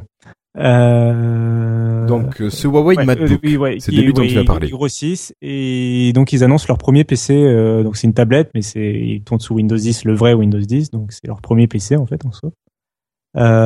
Et ils se lancent sur le marché avec une tablette 12 pouces, vraiment très légère et très fine. Elle fait à, peu- à peine euh, 7 mm d'épaisseur et elle, pèse euh, 640 grammes. Donc pour une tablette, euh, sachant qu'en plus l'écran fait 12 pouces, bah, ça fait une densité qui est quand même euh, relativement faible. Mm, mm. Euh, ça fait qu'en main, euh, elle est vraiment légère, elle est assez agréable. euh, donc j'ai pu la prendre en main, elle est assez agréable à, te- à tenir. Elle est, euh, on, on sent que c'est une tablette qu'on pourrait tenir en main pendant plusieurs heures facilement sans sans avoir Sans mal. avoir le bras trop fatigué. Voilà. Euh, sachant qu'en plus, justement, elle est vendue avec un stylet, donc enfin, euh, il y a un stylet vendu en option à 50 euros, euh, qui, euh, bah, pour la prise de notes, par exemple, ça va être pratique d'avoir la tablette dans une main et qui euh, pèse pas trop. Donc, qui dit tablette fine, en fait, dit que bah il y a pas de port USB. Il y a que Forcément. un seul port USB Type C qui va servir pour, comme sur le MacBook, c'est le seul port. Et on va lui brancher un dock, en fait, un adaptateur multiprise qui va fournir de l'USB, etc. Ce dock, il est aussi en option. Euh, globalement, tout est en option. hein. Il y a que la tablette qui est fournie, enfin, euh, puisqu'il y a aussi un clavier, pareil, lui aussi est en option. Et le clavier, tu l'as pas trouvé très intéressant. Non, alors c'est vraiment un clavier. euh, vous voyez le clavier à 20 euros qu'on trouve sur Amazon, un peu no name, euh, voilà. Bah c'est ce clavier-là. Enfin vraiment euh, un cuir super cheap, euh, des touches pas très agréables, euh, le touchpad de euh, ni bon ni enfin moyen, ni bon ni forcément trop mauvais, mais euh, disons que quand j'ai compris que le clavier serait vendu à 150 euros, j'ai un peu euh, voilà. Ouais, Euh, pour ce prix-là, très, il est très- mauvais. Ouais, on est très loin des type covers euh, de, de Microsoft. Sachant que vu que la tablette est ultra fine, il n'y a pas de pied ajustable, du coup c'est le clavier qui fait pied, je déteste ça. C'est les trucs en trois parties là, qui font ouais, un trépied sur lequel repose la, la tablette, ouais. C'est ça, t'es obligé de faire un, un empilement, t'es un peu obligé de jouer avec des aimants et essayer de comprendre comment ça fonctionne pour, euh, pour Ouais, poser ta tablette. Euh, bah, ça fait cheap et ça fait pas, c'est pas forcément très agréable de jouer euh, pendant euh, 5 minutes avec ton truc pour essayer de le mettre dans la position que tu veux. Puis surtout, ça bloque, euh, ça fait qu'avec deux inclinaisons possibles en fait. D'accord. Donc pour résumer, finalement, il y a une très bonne tablette, Ouais. mais avec tous les accessoires en option, très cher et pas, pas intéressant. Ouais, euh, le stylet, euh, alors je serais plus réservé sur le stylet. Le stylet est vraiment particulier. Euh, Il y a l'écran, la mine qui gratte un peu plus sur l'écran. En fait, euh, il y a une sorte de, De peu. euh, ouais, de grip euh, qui fait que, alors pour la prise de notes, j'ai pas forcément trouvé ça très agréable, mais j'ai l'impression que pour le dessin, ça pourrait être sympa. Ça peut donner un effet sympa. Je pense. Il y a des dessinateurs qui vont aimer. Euh, ça donne un peu un effet comme quand tu as Le crayon qui as- accroche sur le papier Ouais, le papier, qui a- le crayon qui accroche sur, accroche sur le papier, sur du papier épais en fait. Comme quand t'écris un peu avec un bic sur un- du papier assez épais. Où t'as le bic qui s'enfonce un peu dans le papier. Sur un canson un peu. euh, Ouais. Euh, ça fait un peu cet effet-là. Donc c'était assez agréable. Et alors euh, bon, euh, il y a quand même des accessoires. Il y a quand même. euh, ils ont essayé un peu de nous vendre un peu, euh, de faire les vendeurs de poissons un petit peu. Euh, le stylet, il fait aussi euh, pointeur infrarouge, enfin pointeur laser. Et, euh, et il fait diapo, truc, enfin télécommande à diapo. D'accord. C'est vraiment un peu gadget. Euh, rapidement, les bords autour de l'écran sont très fins. Euh, l'écran est vraiment euh, génial. Euh, et il y a un lecteur d'empreintes, euh, faut le noter quand même, il y a un lecteur d'empreintes sur le côté. Il fait pas, euh, il n'y a pas de scanner d'iris ou quoi que ce soit. Par mhm. contre, il y a un lecteur d'empreintes sur le côté. Euh, et les scanners d'empreintes sont très bons chez Huawei. Euh, sur le Nexus, il y en a un aussi. Ils sont vraiment instantanés. Voilà. Mais si du coup c'est une tablette intéressante, elle se place en face du la tablette de Samsung que Samsung avait présentée il y a un mois. Euh, c'est des tablettes qui vont se vendre autour des 800 euros. Ah oui, quand même. Ah ouais, assez haut de gamme, mais vraiment très légère, euh, très fine. Je sais pas s'il y a un marché pour ça sur Windows. Je suis pas forcément convaincu parce que pour moi c'est vraiment une tablette du coup que tu vas utiliser 100% en tablette. Ouais. Et je sais pas s'il y a vraiment un marché pour ça. Je sais pas si, enfin, si j'avais vraiment envie d'une tablette 100% tablette, moi, Ouais. je pense que j'irais plutôt vers le côté de l'iPad, euh, à vrai dire. Ben, si on considère que Windows 10 va prendre plus d'ampleur, que le marché, le store va être de plus en plus fourni, on Oui, peut, À on terme, oui. Peut oui, imaginer que d'ici peut-être un an, ça sera du matériel qui aura vraiment son utilisation. C'est ça. Euh, voilà. Là, certainement, peut-être pas, mais oui, ouais. Euh, t'as raison. Euh, donc euh, tu as vu Huawei, mais tu as vu aussi quand même d'autres matériels que tu vas nous présenter peut-être plus rapidement. Ouais, là, c'est vraiment, j'ai plus les spécifications en tête, mais j'ai euh, pu en prendre en main les trois téléphones japonais qui avaient été présentés il y a pas longtemps. Euh, le, celui de la marque Vaio, donc qui appartient à un consortium japonais dont on avait parlé. Euh, donc c'est un téléphone. C'est en fait là en plus les trois sont assez semblables. C'est des téléphones qui sont vraiment euh, milieu de gamme, donc euh, qui se passeraient entre un Lumia 650 et un Lumia 950. Donc qui seraient vendus en Europe, je pense, autour des 400 Donc 450 350-450 euros dans cette Voilà. fourchette. Ouais, quelque chose comme ça. Euh, qui ont un Snapdragon quand même 600, enfin 617, qui leur permet d'être compatible avec Continuum. Et ils ont souvent, je crois qu'ils ont tous un port USB Type C justement pour euh, pour cette compatibilité là. Euh, et donc euh, voilà, donc c'est vraiment des téléphones euh, milieu de gamme. Ils étaient assez intéressants. Euh, alors le Vaio était très bien, mais bon, il est vendu qu'au Japon. C'est un téléphone complètement en aluminium, très, il a un- même pour un téléphone milieu de gamme, il a une finition qui fait très haut de gamme, euh, voilà, tout en aluminium, euh, ça respire la qualité. Ouais. Mais il sera vendu que au Japon a priori. Par contre, le plus intéressant, c'est le Nuance, euh, qui est le téléphone un peu customisable. Euh, Un peu épais, un peu lourd, ouais. avec une grosse batterie, et avec l'arrière en deux parties. C'est ça. Il a- ouais, il avait vraiment un design euh, qui est remarquable. euh, Enfin, quand on l'a vu une fois, après on s'en souvient. C'est ah, c'est ce téléphone-là, quoi. C'est ouais, euh, il y a 40, il y a genre, je crois 16 ou 20 coques différentes. Oui, ce qui Euh, donne une, euh, oui, oui, il doit y avoir 40 ou 50 possibilités avec les, si Voilà, c'est ça. du, euh, avec euh, des textures vraiment. euh, Il y a du bois, il y a du euh, plastique, du métal. Du plastique. Je sais plus s'il y a du tissu, mais ça m'étonnerait pas. Enfin, voilà, Euh, vraiment euh, une variété euh, de, de textures euh, et de customisation qui sont intéressantes. Euh, voilà, téléphone qui, qui respire aussi la qualité. Le, j'ai trouvé ça sympa le design et au moins il a le mérite de sortir du lot. Et euh, moi, je suis pas forcément pour les téléphones ultra fins, donc là pour le coup, Ouais, mais moi non plus. il fait très, ouais, il fait très Lumia 920. Ils disent dans le chat. Oui, c'est oui, vrai. mais c'est ce qu'on disait au dernier épisode. Ouais. Mm. Et donc, t'en as vu un autre? Euh, Voilà, et rapidement, ouais, alors lui, euh, il avait même pas de nom euh, sur le stand. Euh, c'est le Mados Mac Q601. Euh, et alors lui, là, ce qui était intéressant, c'était qu'il avait un écran qui était quasi euh, borderless. Sur les côtés, il y avait vraiment plus de bordure. Euh, ça faisait un écran vraiment assez impressionnant, puis la qualité de l'écran avait l'air vraiment pas mal du tout. Euh, du coup, euh, voilà, euh, je retiendrai l'écran. Alors c'est le Mados Mac Q601. Pareil, là, il sera commercialisé qu'au Japon. Euh, le nuance, euh, je l'ai pas dit justement. C'était pour ça que je voulais en parler euh, plus longuement. C'est qu'il cherche un distributeur en Europe. On l'a pas dit. Donc euh, lui, il a, ils ont Il y a pour la objectif volonté de, de, le l'ex- produire ils en- Europe. donc il cherche un distributeur en Europe euh, à voir, mais euh, parce que pour l'instant tous ces téléphones euh, n'ont pas les fréquences euh, compatibles. Euh, La 4G en- au Japon est différente de la Ah. 4G en France. Donc même si on l'importait par exemple, ce serait pas, ce serait pas compatible. Ça pour la servira à 4G. rien. Ça ferait des téléphones 3G. Donc il- s'il le distribue à l'international, s'il sortent un modèle hum, international, il faudra qu'il, ce sera une variante du modèle a priori, hein, Mhm. même s'il y a que les antennes à changer. Oui, oui, oui. Ok. Euh, tu vas peut-être nous parler rapidement de, de Acer? Ouais, alors pareil, Oui. là c'est, on en avait déjà parlé en Voilà, tout à fait. euh, quand ils l'avaient présenté. Alors ils l'ont présenté en septembre dernier quand même, leur téléphone haut, haut de gamme sous Windows 10 mobile, et il toujours pas sorti. Il va peut-être sortir Euh, maintenant. Bah là, il, quand même, il, à chaque, bon, à chaque salon, ils disent que ça s'approche de plus en plus. Bon, là, ça s'approche vraiment. Là, il était, euh, c'était des modèles quand même quasi définitifs qui étaient en, en démonstration.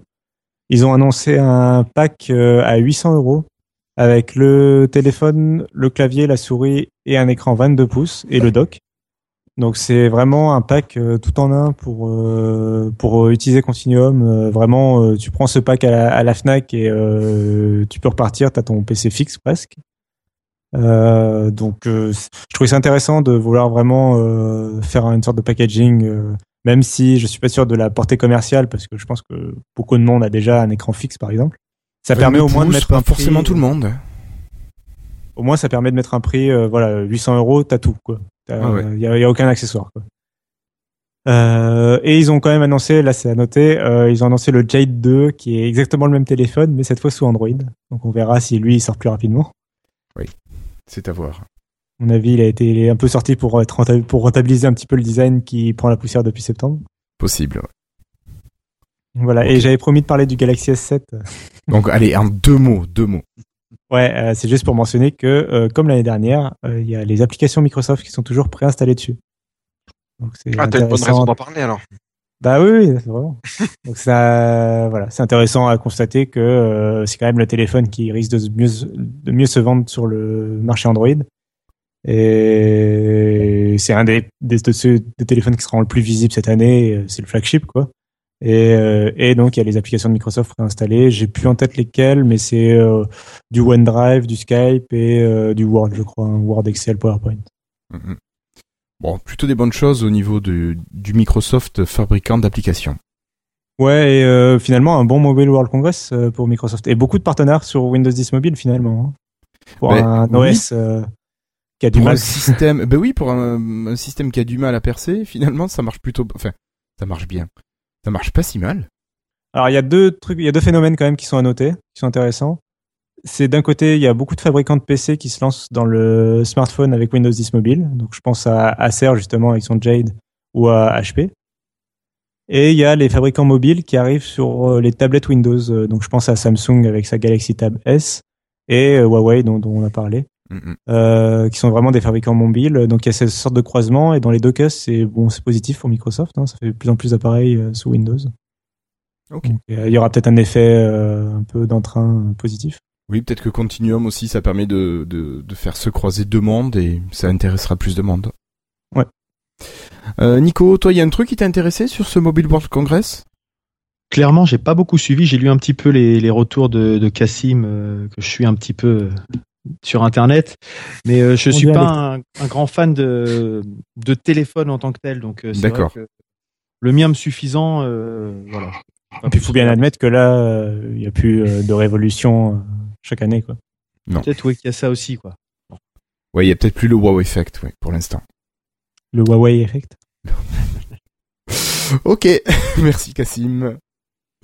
Ok, ben écoutez, moi je vous propose euh, juste de remercier d'autres patrons et de passer au deuxième dossier.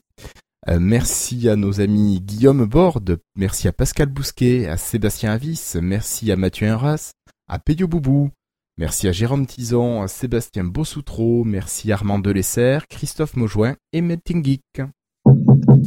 Hello, I'm Bill Gates.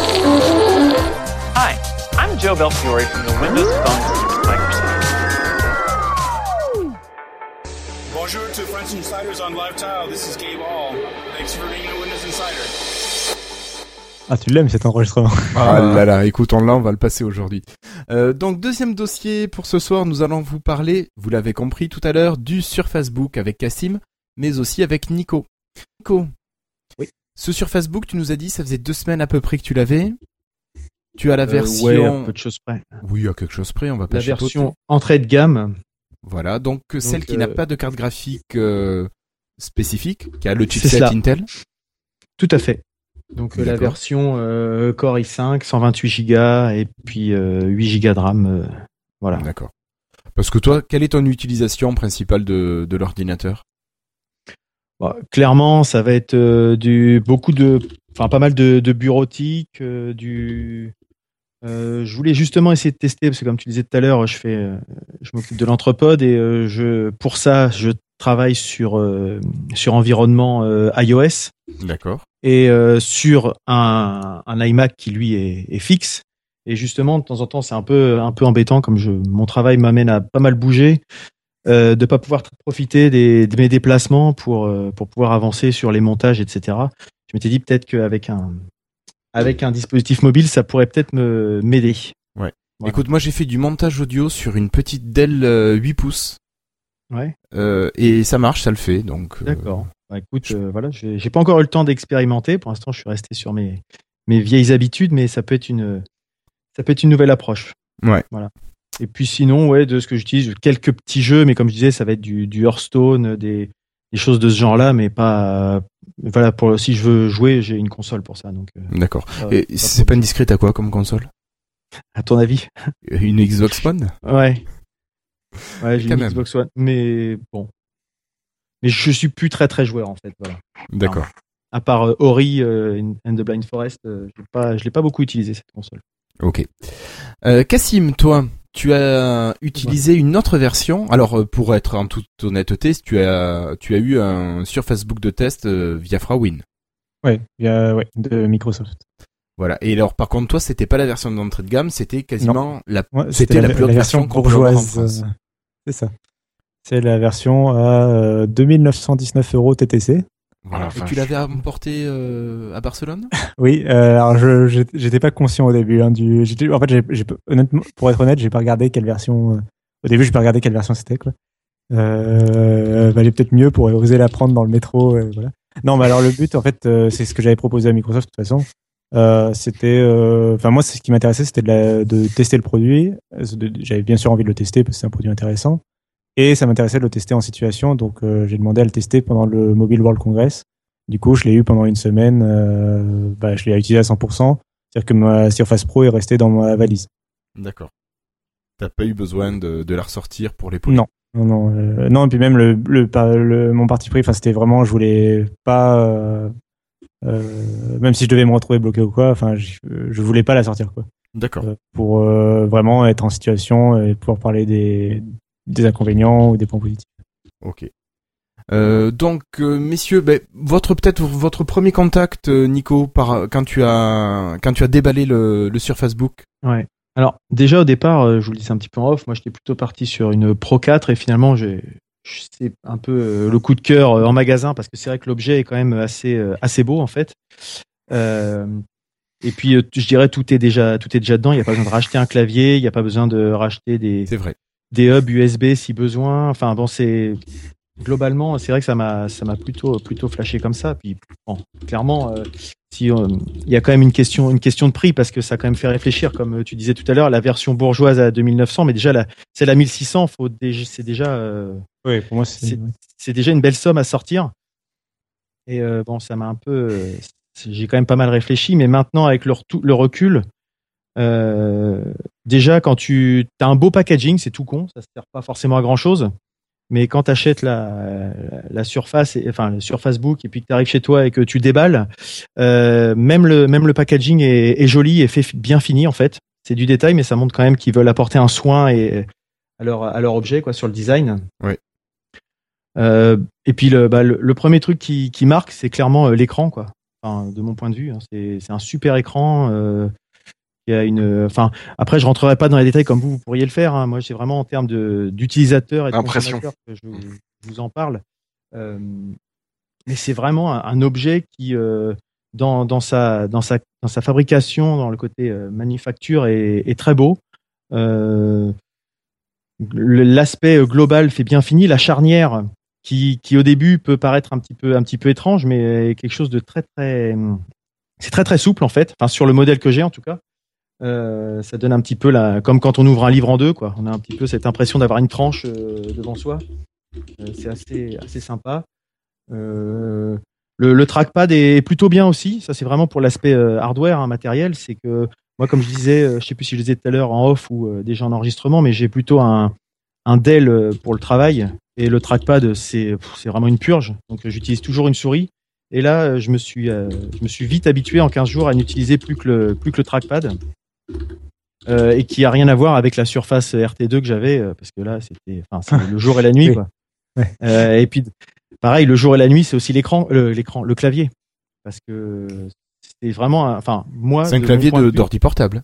c'est un vrai clavier. C'est-à-dire qu'avant, la, la, la RT2, c'est très bien pour consulter, pour faire du surf, pour euh, taper deux, trois trucs par-ci, par-là, mais c'est pas vraiment un, un objet pour travailler. Si tu dois taper des lignes et des lignes de texte, tu vas vite en avoir marre et puis vouloir reprendre un clavier euh, de bureau. Alors que là, tu as, un côté très agréable dans l'espacement des touches, dans, le, dans, je dirais, la réactivité qu'elles ont, qui te donne l'impression, enfin, en tout cas, j'ai un petit peu euh, tapoté dessus et qui te donne l'impression vraiment que tu peux en faire pendant un, un long moment avant de te fatiguer, quoi. Donc, euh, et le rétroéclairage est aussi, aussi assez sympa. Quoi. Donc euh, vraiment tout ça, c'est des choses qui sont, qui sont vraiment, vraiment positives dans mon point de vue. Euh, termes, je dirais, de bah, la fonctionnalité qui est assez intéressante, justement, qu'on disait, c'est l'écran détachable qui en fait une, une tablette. Alors, euh, pour ceux qui, ont eu l'occasion de le- de, de, de l'expérimenter, ils savent comment ça fonctionne, mais en fait, il y a un petit bouton qui permet de, en restant appuyé pendant 2-3 secondes à peu près, qui permet de dissocier les deux, les deux éléments du, matériel. Et à partir de ce moment-là, on tire un petit peu et là, on a une, une grande tablette euh, dans les mains.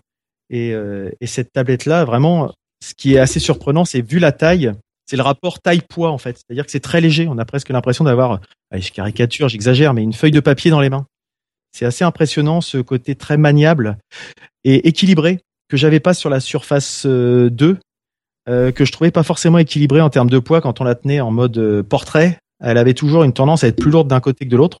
Et là, c'est vraiment euh, réparti de façon euh, très homogène et, et agréable en fait. Et-. Quand les deux sont, sont, sont liés, par contre, c'est vrai que bah, bah, ça fait 1,5 kg, je crois. si Je dis pas de bêtises. Bon, c'est forcément un petit peu, Un petit peu un lourd, peu- Un petit peu lourd. Mais euh, si on s'en sert vraiment en mobilité avec juste la tablette, c'est quelque chose de très agréable à transporter. quoi. Donc euh, oui, j'en étais au poids, si je dis pas de Oui. bêtises. Alors j'ai lu, je sais pas si Cassim a eu ce, ce problème-là, j'ai cru lire sur certains tests et retours que pouvait y avoir un déséquilibre en mode euh, en mode euh, portable, c'est-à-dire que euh, il y avait un, un problème de- d'équilibre des poids entre la tablette et le clavier. Moi personnellement, je l'ai pas rencontré. Je trouve que Euh, le- justement le- l'ensemble est très homogène.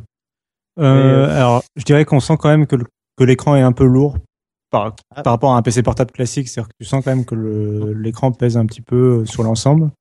Euh, après, euh, non, j'ai pas eu de problème de dé... là, c'est vraiment pas eu un problème que j'ai rencontré en tout cas. Non, bah- Euh, pas eu de problème de déséquilibre. euh.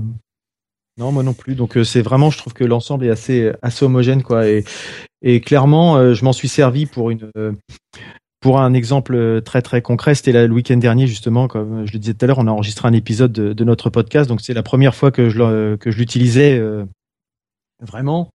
Et euh, ça a été euh, ça a été très pratique de pouvoir suivre avec euh, OneNote, avec le stylet, prendre les notes euh, en en cours de- d'enregistrement pour se dire attention à ça, tel endroit, euh, il y a tel moment, faudra couper, tel truc, etc.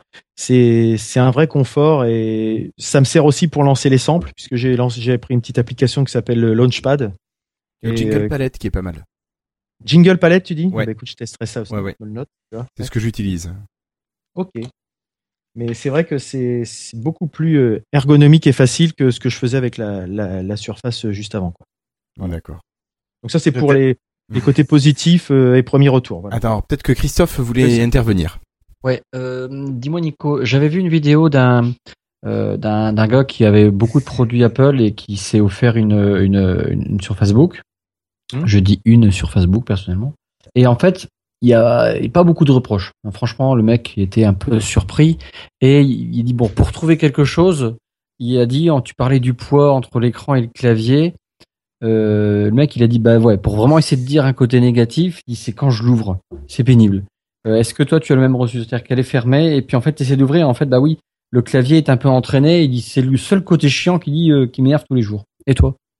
J'ai pas ce, ce problème-là. C'est- euh, et Même la prise, tu sais pour un peu. C'est Ouais, plus, euh, plus la prise, voilà. c'est Ouais, la, ouais, ouais. la petite encoche pour euh, que tu arrives bien à séparer les deux, qui est peut-être pas assez euh, marqué. C'est peut-être le, le, le sujet que j'aurais, quoi. Oui, c'est c'est surtout ça, peut-être. En termes d'ergonomie, ça pourrait être un peu plus peaufiné à ce niveau-là. On a une question dans le chat. euh, Il y a Dermins qui nous, qui nous demande si l'absence du pied, comme sur la Surface Pro, ne gêne pas. Alors moi, pas du tout. Je sais pas, Cassim, mais euh, puisque la charnière fait très bien office, c'est-à-dire que tu peux la régler, tu as plusieurs niveaux de réglage. Alors effectivement, tu peux pas l'incliner complètement, tu arrives à un... il y a un moment où tu as un point de, de rupture, il y, a, y une butée, mais euh, clairement, c'est pas dérangeant. Et euh, Ouais. l'écran tient bien, il n'y a pas de souci. Ah oui, moi j'ai aucun problème. Sur le, modèle, sur le modèle, j'ai pas de problème. Alors juste, alors ouais. euh, alors le truc c'est que euh, ça dépend de ce que tu penses du produit, en fait, de ce que tu vas faire avec le produit et de vraiment de comment tu considères le produit par rapport à une Surface Pro. Pour moi, c'est vraiment deux produits différents. Et en fait, le Surface Book pour moi est vraiment vraiment un PC portable en fait, qui va éventuellement de temps en temps pendant quelques minutes faire tablette. Mais le mode tablette, il va jamais excéder pour moi quelques minutes, euh, 30 minutes max, une heure, voire euh, voilà. De toute Si, façon, imagine, limité par la batterie, donc, euh, ou un e-pub déjà, t'es limité à la- livre. De, de base, en fait, c'était surtout limité par la batterie, effectivement, qui euh, au mieux, euh, vraiment avec le vent dans le dos, va te tenir 3 heures. Ah oui, donc Euh, euh, les 4 heures annoncées par MS, toi tu les... Tu t'y crois pas. Enfin, tu y as pas eu droit. Euh, mais Moi je non crois pas qu'ils non non ils annoncent pas ils annoncent 3 heures je crois. Je crois 9 heures moi je croyais que c'était 4 heures dans le dans la tablette et 6 heures dans le clavier. Enfin, Non, c'est ne- c'est 8 8 et 4. Euh, 8 euh, non euh, C'était 3 alors. Euh, C'était 10 ça heures fait 12 en d'autonomie. total. 12 Non, 9 et 3 12. voilà, 9 et 3. On va D'accord. faire 12. C'est ça. Euh, et du coup oui euh, euh, non, ça, fait, ça, 1. tient, ça, tient, ça tient 2 ou 3 heures quoi. D'accord. Euh, et du coup, non. euh, moi- alors le, le pied, ça me gênerait si je voulais m'en- vraiment m'en servir comme tablette. Oui, je trouve que ce serait un manque euh, au produit. Euh, dans, en- dans les faits, je ne l'ai pas utilisé euh, comme j'utilise ma Surface Pro, et du coup, j'ai pas eu le problème. Euh, alors pour pour euh, sans trop euh, répéter tout ce que Nicolas a dit, tout en tout en parlant de mes impressions générales. Euh, alors oui, sur le clavier, j'ai eu le même problème de, enfin quand les PC est fermé pour l'ouvrir, c'est compliqué de trouver une prise en fait pour commencer à faire l'ouver- l'ouverture. Après, une fois qu'il a commencé à être ouvert, bah tu sépares les deux, ça, ça marche bien. Mais mais au début, c'est un peu difficile quand il est fermé de l'ouvrir. Euh, après, ouais, le clavier et le touchpad, euh, rien à dire. Mon plus gros souci, moi, avec le design général de l'appareil, ça a été euh, ouais cet angle d'inclinaison du quand on l'ouvre, la charnière. Euh, pour moi, il y a vraiment un angle maximum qui est vraiment trop faible en fait. C'est-à-dire que euh, quand on voit les, les photos de l'appareil, on a un peu l'impression que la charnière c'est comme une yoga et qu'on va pouvoir euh, Ouais, le tourner à l'envers. la Le mettre tourner à l'envers à fond en fait. Ouais. Voilà. Alors que c'est pas du tout le cas, c'est vraiment bloqué euh, très rapidement en fait. Et euh, et pour moi c'est bloqué trop rapidement, c'est-à-dire que vraiment, euh, enfin je crois que c'est peut-être un- ça doit être 90 degrés je pense le l'angle maximum et euh, et c'est vraiment bah, quand il est sur nos genoux par exemple. Moi j'aimerais Non, bien t'as plus l'avoir. que ça, tu dois être à 110, je pense, mais euh, t'as t'as pas, t'as pas l'angle droit quand même. Là, je, là, je suis dessus justement. T'as un peu, t'as plus que l'angle droit. Tu dois être à 100, 110 quoi maximum. D'accord, mais euh, enfin moi en tout cas j'avais pas, je sais que ça m'a gêné pour ma vue euh, plusieurs fois. Je me suis dit ah je voudrais, enfin il résiste quoi. J'aimerais le pousser un peu plus et à chaque fois il résistait, je le poussais au maximum, mais euh, mais, mais il résistait quoi. Et ça m'a gêné plusieurs fois euh, pendant la semaine euh, de pas avoir euh, cet angle supplémentaire quoi. J'ai vraiment, pour moi c'est vraiment une limitation de leur design pour le moment et ça sent, enfin c'est un peu ma conclusion, mais c'est c'est un Surface Book de première génération quoi. Euh, après, euh, ça c'est ça c'est le point négatif que j'ai trouvé au design. Euh, sur le reste, le clavier est top, le touchpad est top, et l'écran, euh, t'en as parlé rapidement. Euh, pour moi, c'est Ouais. vraiment là le point le plus réussi de cet Oui, appareil. c'est vrai que je me suis pas pesanti, mais c'est effectivement le. Enfin, moi, c'est c'est le meilleur écran que j'ai vu sur Ouais. n'importe quel appareil, euh, tablette, PC, PC portable, tout ce que tu veux. C'est le meilleur écran que j'ai jamais vu. Euh, Même déjà- euh, les Retina. Oh mais il enterre n'importe quoi. euh, Enfin, déjà, euh, non mais déjà c'est le format. C'est l'écran euh, de. Ils ont repris l'écran de tiers des Surface Pro euh, modernes. Donc c'est un écran qui, euh, qui soit en format paysage ou au format portrait, ne, ne donne pas l'impression qu'il est trop, euh, euh, soit trop large, soit trop fin. Euh, c'est vraiment en mode paysage, on est à l'aise pour regarder un film. En mode portrait, on est à l'aise pour prendre des notes. Il n'y a pas de souci, ça fait un format presque A4. Mm. Euh, L'écran est assez grand pour être utilisé en PC portable. en même temps, quand il est détaché, il est vraiment ultra léger, je trouve. Euh, la partie Ah ouais. tablette euh, seule est vraiment très légère, je trouve. Mm. Euh, ce qui est vraiment très agréable. Euh, moi, j'ai pu le prendre, par exemple, pour donner un cas concret d'utilisation de la tablette. Quand pour une prise de main, bah, pour la prise en main de la tablette de Huawei, en fait, euh, j'ai laissé le clavier dans mon sac et j'ai laissé mon sac en arrière, en fait, et je suis juste allé euh, sur le stand avec euh, mon ma tablette et mon stylet. Et du coup, j'ai pu prendre des notes de façon vraiment euh, bah, très légère, très euh, très agréable, quoi, sans me trimballer euh, tout le PC avec, quoi. Donc de ce côté-là, c'était vraiment une réussite. Puis l'écran est vraiment très agréable, quoi. Mm. Euh, sur le design général, voilà. Il y a, je pensais que je serais trop limité en nombre de ports. Finalement. qu'est-ce que ça a comme port Alors, ça a deux mémoires, tu me corrigeras, Nicolas, si je me trompe, Ouais. mais à gauche, ça a deux ports USB 3.0 C'est ça. Avec euh, un lecteur de carte SD plein format. Ouais. Euh, et sur la droite, il y a le port euh, surface d'alimentation classique qui, qui sert aussi pour le dock. Mm. Et euh, un port d'affichage display dock, un mini, euh, un mini, Mini display. display, ouais. Ouais. Euh, du coup, je pensais, je pensais qu'il me manquerait un USB, euh, honnêtement. Alors finalement, euh, en, à l'usage, pour euh, vu qu'il y a le port SD directement intégré, euh, ça fait que je peux euh, vider mon appareil photo euh, sans le. Concrètement, en fait, j'avais besoin, j'avais les trois périphériques branchés, c'est-à-dire une carte SD de mon appareil photo, un disque dur externe et mon adaptateur Ethernet. Et euh, avec ça, je pouvais travailler euh, sans problème. Euh, j'avais plus besoin de ports supplémentaires. Mais après, euh, je, c'est vrai qu'il faut reconnaître que un petit port, quelque, un petit port aurait pas été mauvais, mais euh, voilà, j'ai trouvé que c'était suffisant finalement. D'accord. Euh, on a Kezak qui nous demande si le Surface Book, euh, oui, moi je dis le Surface Book, Moi aussi, ventile beaucoup. c'est pour moi c'est un PC portable. Avant.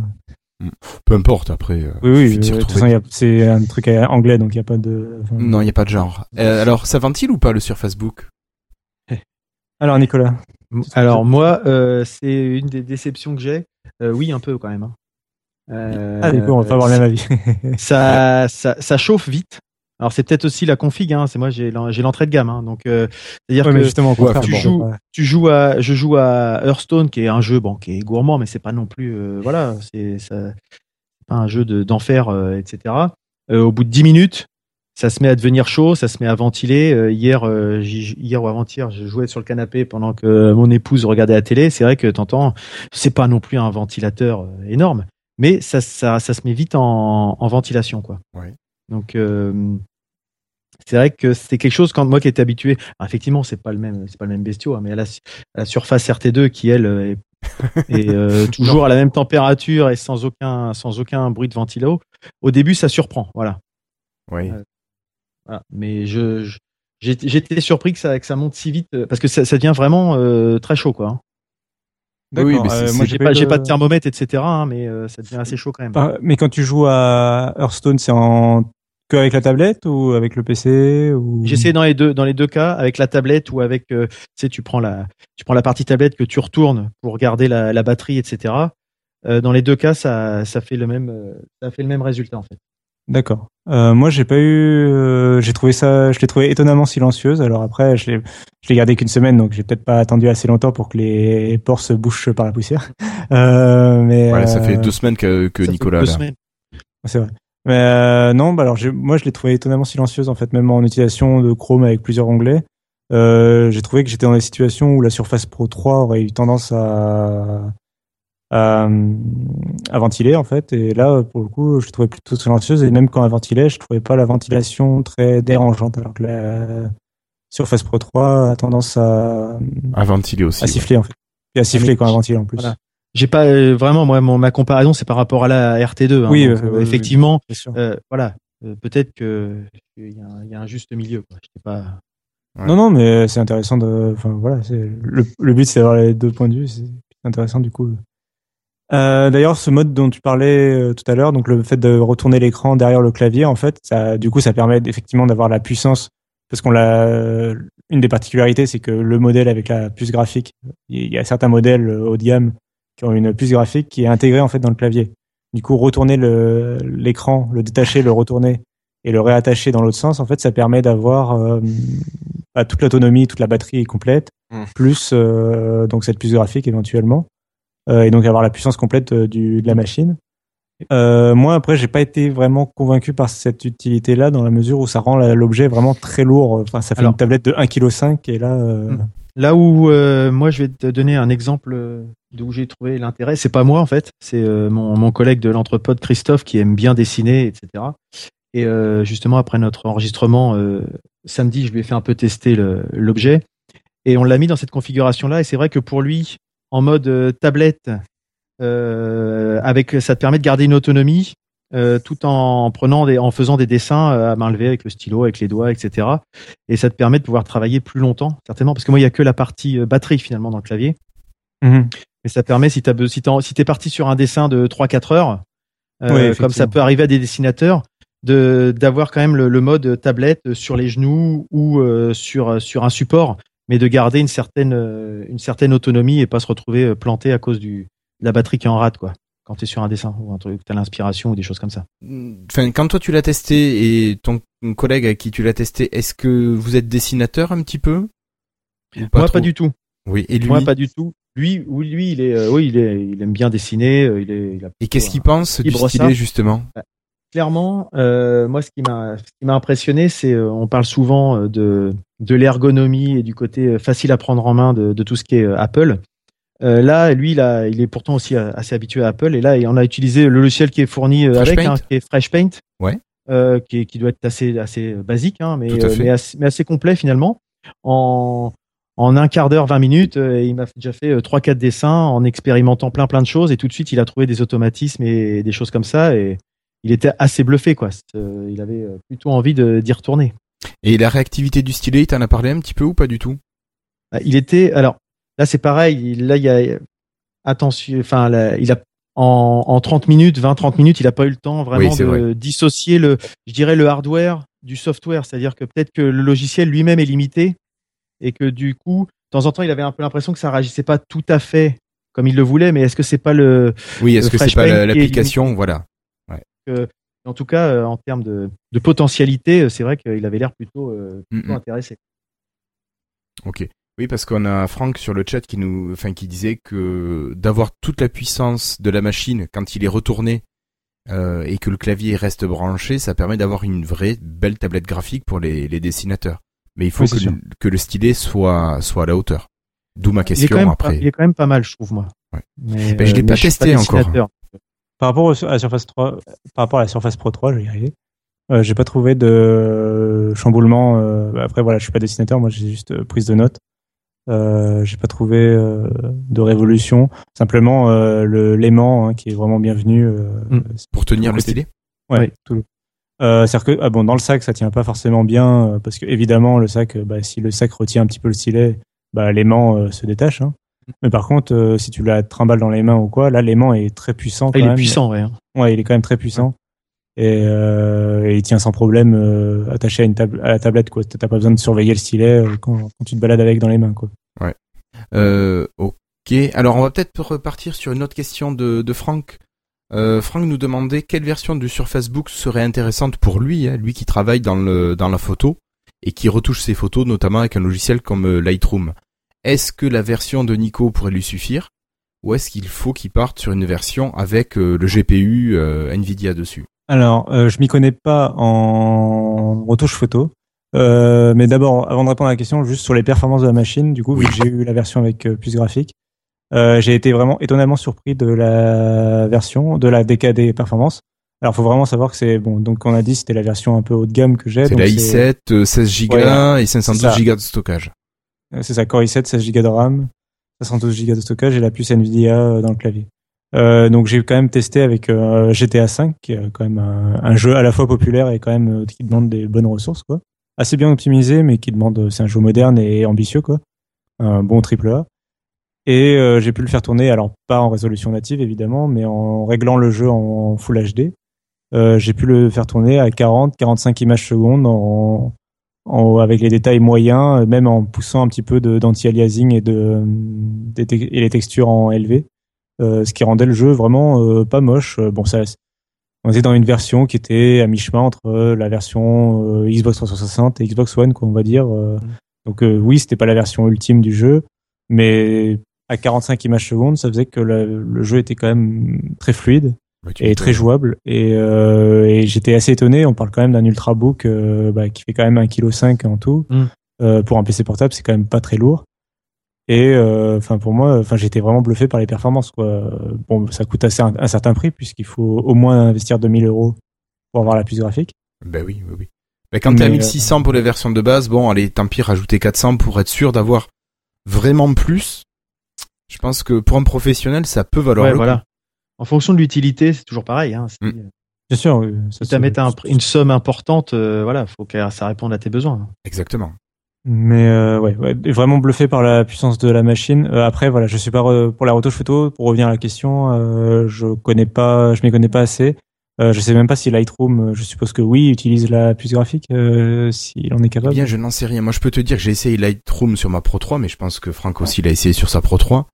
Ça marche bien. Après, est-ce qu'il a des différences euh, ça, je pense qu'il va surtout bénéficier de la, parce qu'il faut savoir que donc pour la partie processeur et RAM, c'est plus ou moins ce qu'on retrouve dans les Surface Pro. C'est pas le processeur par exemple est pas extrêmement plus puissant. Euh, c'est vraiment l'ajout de la puce graphique qui va débloquer de la puissance. Et euh, après, je pense que vraiment le confort va venir du de l'écran, qui est beaucoup plus grand quand même Mm, mm. et euh, qui est vraiment agréable à utiliser. Et puis le clavier et le touchpad évidemment. Donc ça va plutôt venir de là et de la puce graphique. Après voilà, je sais pas pour les pour les performances de la puce graphique avec le Lightroom en particulier. Si ça doit être un investissement professionnel, peut-être qu'il faut qu'il tape la version au-dessus de la, la version entrée de gamme. Oui. si Euh, c'est rap- professionnel, oui. Ah, mais c'est rapidement, professionnel. Euh, un des défauts de design que j'ai noté quand même euh, sur parce qu'il y en a quand même quelques-uns et on parle quand même d'une machine qui débute à 1700 euros donc euh, je suis un peu euh, intransigeant. Euh, c'est le port jack. Alors je sais que c'est con mais je moi Ah, j'écoute j'allais la y venir après, au, ouais. au casque. Il est, Ouais. il est débile. Oui, il est débile. Hein. Bon, on est d'accord. C'est-à-dire? Alors, c'est-à-dire que en fait, il est situé sur le côté de l'écran. Et en fait, quand tu branches l'écran sur, son cla- sur le clavier, il est situé en haut à droite, En haut à droite. euh, tout en haut à droite. C'est-à-dire, euh, tu prends la webcam, tu vas à droite et il est là le port jack. Euh, ce qui fait que le câble de ton casque pendouille devant l'écran et le clavier la moitié du temps. Ça, ça a Ce rien qui- d'ergonomique, Ah ça, par contre. Ce qui est un petit peu mal pensé, oui. Bah, Ah oui, là, je comprends leur volonté. Je pense qu'ils ont- ils avaient la volonté de le mettre sur la tablette et pas sur le clavier, parce que vu que la plupart des ports sont sur le clavier, et bon là, il- là le port jack pour écouter de la musique même en mode tablette, je suppose qu'ils ont voulu le mettre sur la tablette. Mm. Euh, par contre, je pense qu'ils auraient dû le mettre plus bas en fait, tout simplement, enfin le mettre à la base. Sur un côté? Je suppose, mais il est sur un Mais côté. il est hein. sur, sur un côté. Sur, Ah d'accord, le tu côté- disais à le droite, côté je pensais qu'il était sur le dessus. Non, non, sur non, le sur côté le droit, mais en haut, et c'est. c'est pas Ouais, comme pratique, sur la Pro 3, en fait. Sur la Pro 3, il est en haut à gauche, mais... Ouais, mais alors ça m'a jamais dérangé sur la Pro Et 3. là, l'écran est tellement haut que c'est vraiment un câble Ouais, qui se balade euh, sur ton. Enfin, Puis sur la Pro 3, il va avoir tendance, l'écran, il va tendance à être penché en arrière. Oui. Donc t'as le câble qui va euh, naturellement pendouiller vers l'arrière du Oui, de oui, oui, l'écran bien et sûr. qui va passer dessous en fait. Alors que là, c'est le contraire en fait. D'accord. Euh, donc là, ça m'a vraiment dérangé. Euh, après, euh, je pense que c'est vraiment un souci de place. Je pense qu'en fait, euh, ils pouvaient pas le mettre en bas à cause de la charnière euh, du système. De, à mon avis, le système de charnière en interne prend trop de place. Ils pouvaient pas caser le port jack tout simplement. Donc ils ont fait au mieux, mais euh, Écoute, c'est- tu investiras dans un casque avec une connectique USB, et puis voilà. voilà, et il va falloir attendre que, que Apple invente les casques sans fil et euh, d'un coup, euh, tout le monde voudra ça. C'est vrai, en Bluetooth? Ah oui, c'est vrai que ça n'existe pas encore. Oui, c'est vrai. Euh, non, mais voilà, c'est un petit défaut de design. Disons que voilà, il y a quelques petits défauts. Euh, On a pas parlé euh, de Windows Hello. Oui, la biométrie. vrai. bon, ça marche bien, j'imagine. très bien. Ouais, Enfin, très pareil. bien. Très bien quand le quand l'appareil photo euh, veut bien Signé démarrer, quoi. Oui, c'est Voilà. ça. Alors voilà, ouais, d'accord. Alors en Mais fait, pour- ouais, euh, pour décrire, en fait, c'est qu'en fait, quand on ouvre le PC, donc il sort de veille, et en fait, il y a le petit logo de reconnaissance de Windows Hello qui te cherche, et il écrit en fait initialisation de l'appareil photo, démarrage de l'appareil photo, euh, on, et je cherche ton visage, ou je sais plus ce qu'il dit Oui, exactement. ça, ouais. et euh, ah bienvenue machin. Et en fait, dès qu'il a initialisé l'appareil photo, euh, ça prend un quart de seconde pour reconnaître. C'est vraiment très rapide, Ah oui, c'est très impressionnant, efficace. Euh, c'est vraiment génial. Par contre, de temps en temps, en sortant de veille, euh, donc tu confirmes le bug, du coup, enfin le Ah oui, problème. c'est ça. Ouais, ça il s'allume pas. Il Des reste fois, sur voilà, il- initialisation de l'appareil photo. Et puis au bout d'un moment, euh, bon bah rentre ton code PIN, mec. Voilà, c'est ça. Des fois, euh, voilà, il, ou il plante et voilà, il te demande ton code PIN. Donc de temps en temps, ça marche pas trop. Alors, je sais pas si c'est le hardware ou euh, Windows qui, qui déconne là-dessus, mais ça m'est arrivé deux fois là en 15 jours. euh, Sur 950 XL, c'est pareil. D'accord. Donc c'est peut-être un problème de Windows 10 encore. Donc euh, c'est c'est bien. Ça voudrait dire que ce n'est pas du matériel pour vous. Ça sera corrigé donc. Sinon, ça va. Oui, super ça c'est logiciel. Après, euh, enfin voilà, après ça marche super bien. Quand ça marche, Oui, ça marche sinon, super c'est- bien. Ah, c'est bluffant. Hein. Première fois. euh. Après, je pense qu'on a fait assez bien le tour de la machine. Ouais. Sur, ouais, sur l'autonomie, je sais plus ce qu'on a dit. euh, On a de parlé. On avait parlé un peu avant euh, l'enregistrement. C'est ça, ouais. Si, si jamais tu peux m'expliquer, Cassim, si parce que j'ai pas bien compris comment fonctionnent les, les deux batteries. C'est-à-dire que quand tu regardes dans le dans le, la barre des tâches, il te dit euh, globalement euh, quelle batterie est en cours d'utilisation et puis euh, le pourcentage restant de d'énergie dedans. Et des fois, tu as uniquement la première batterie qui se décharge. Des fois, c'est elle se décharge toutes les deux en même temps. Des fois, il y en a une qui se décharge plus vite que l'autre. Mais ça me paraît pas cohérent en fait. Je comprends pas euh, euh, le système de, de, Euh, de charge et de décharge. si j'ai bien compris, euh, ben alors là, c'est vrai que c'est assez. Alors d'une part, je l'ai vraiment utilisé euh, bêtement et du coup, je me suis pas forcément préoccupé de quelle batterie. Et puis j'avais pas forcément usage, euh, beaucoup d'usage du mode tablette. Du coup, euh, Oui. tout était connecté souvent. Mais si j'ai bien compris, en fait, en priorité, il charge avec la batterie du clavier. Il charge la batterie de la tablette D'accord. pour, ah oui. pour, pour que tu puisses la détacher à tout moment avec une batterie aussi haute que possible. Donc si tu l'as utilisé en mode tablette, bah, il va recharger la, la tablette. Euh, Mm. Évidemment, euh, peut-être les deux vont être dépensés en même temps si tu es en train en, en même temps d'utiliser le PC. euh, voilà. Et après, bah, il va recharger en priorité. Je pense qu'il recharge à chaque fois en priorité la, batterie de la tablette, même quand tu la Ah bah branches. mince, alors j'avais pas entendu ça, moi. ah bon? Non, mais c'est l'impression que ça m'a donné. Après, je peux me tromper. Et encore une fois, ça. Justement, l'un des reproches qui avait été dit, c'est que quand tu as ta tablette qui a plus de batterie, tu, l'utilisateur il dit ça lui paraissait logique, bah c'est pas grave, je la remets sur le, le clavier et il va recharger et non. Sauf s'il est sur secteur. D'accord, euh, j'ai pas. C'est-à-dire que, mais alors maintenant je peux me tromper, mais voilà, c'est l'inverse. Donc euh, peut-être tu as raison, peut-être qu'il a tort, mais lui il avait trouvé ça regrettable. Il dit mais c'est tellement logique que.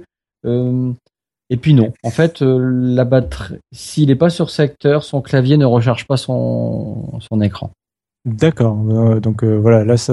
Alors c'est peut-être Encore une ça fois, justifie, hein, Non, mais par euh, contre, j'ai vraiment pas regardé euh, pour le coup. J'ai vraiment utilisé euh, que en PC portable quasiment, et du coup, j'ai chargé le matin et j'ai regardé combien d'heures à peu près ça me tenait. euh, Moi je trouve que c'est justifiable.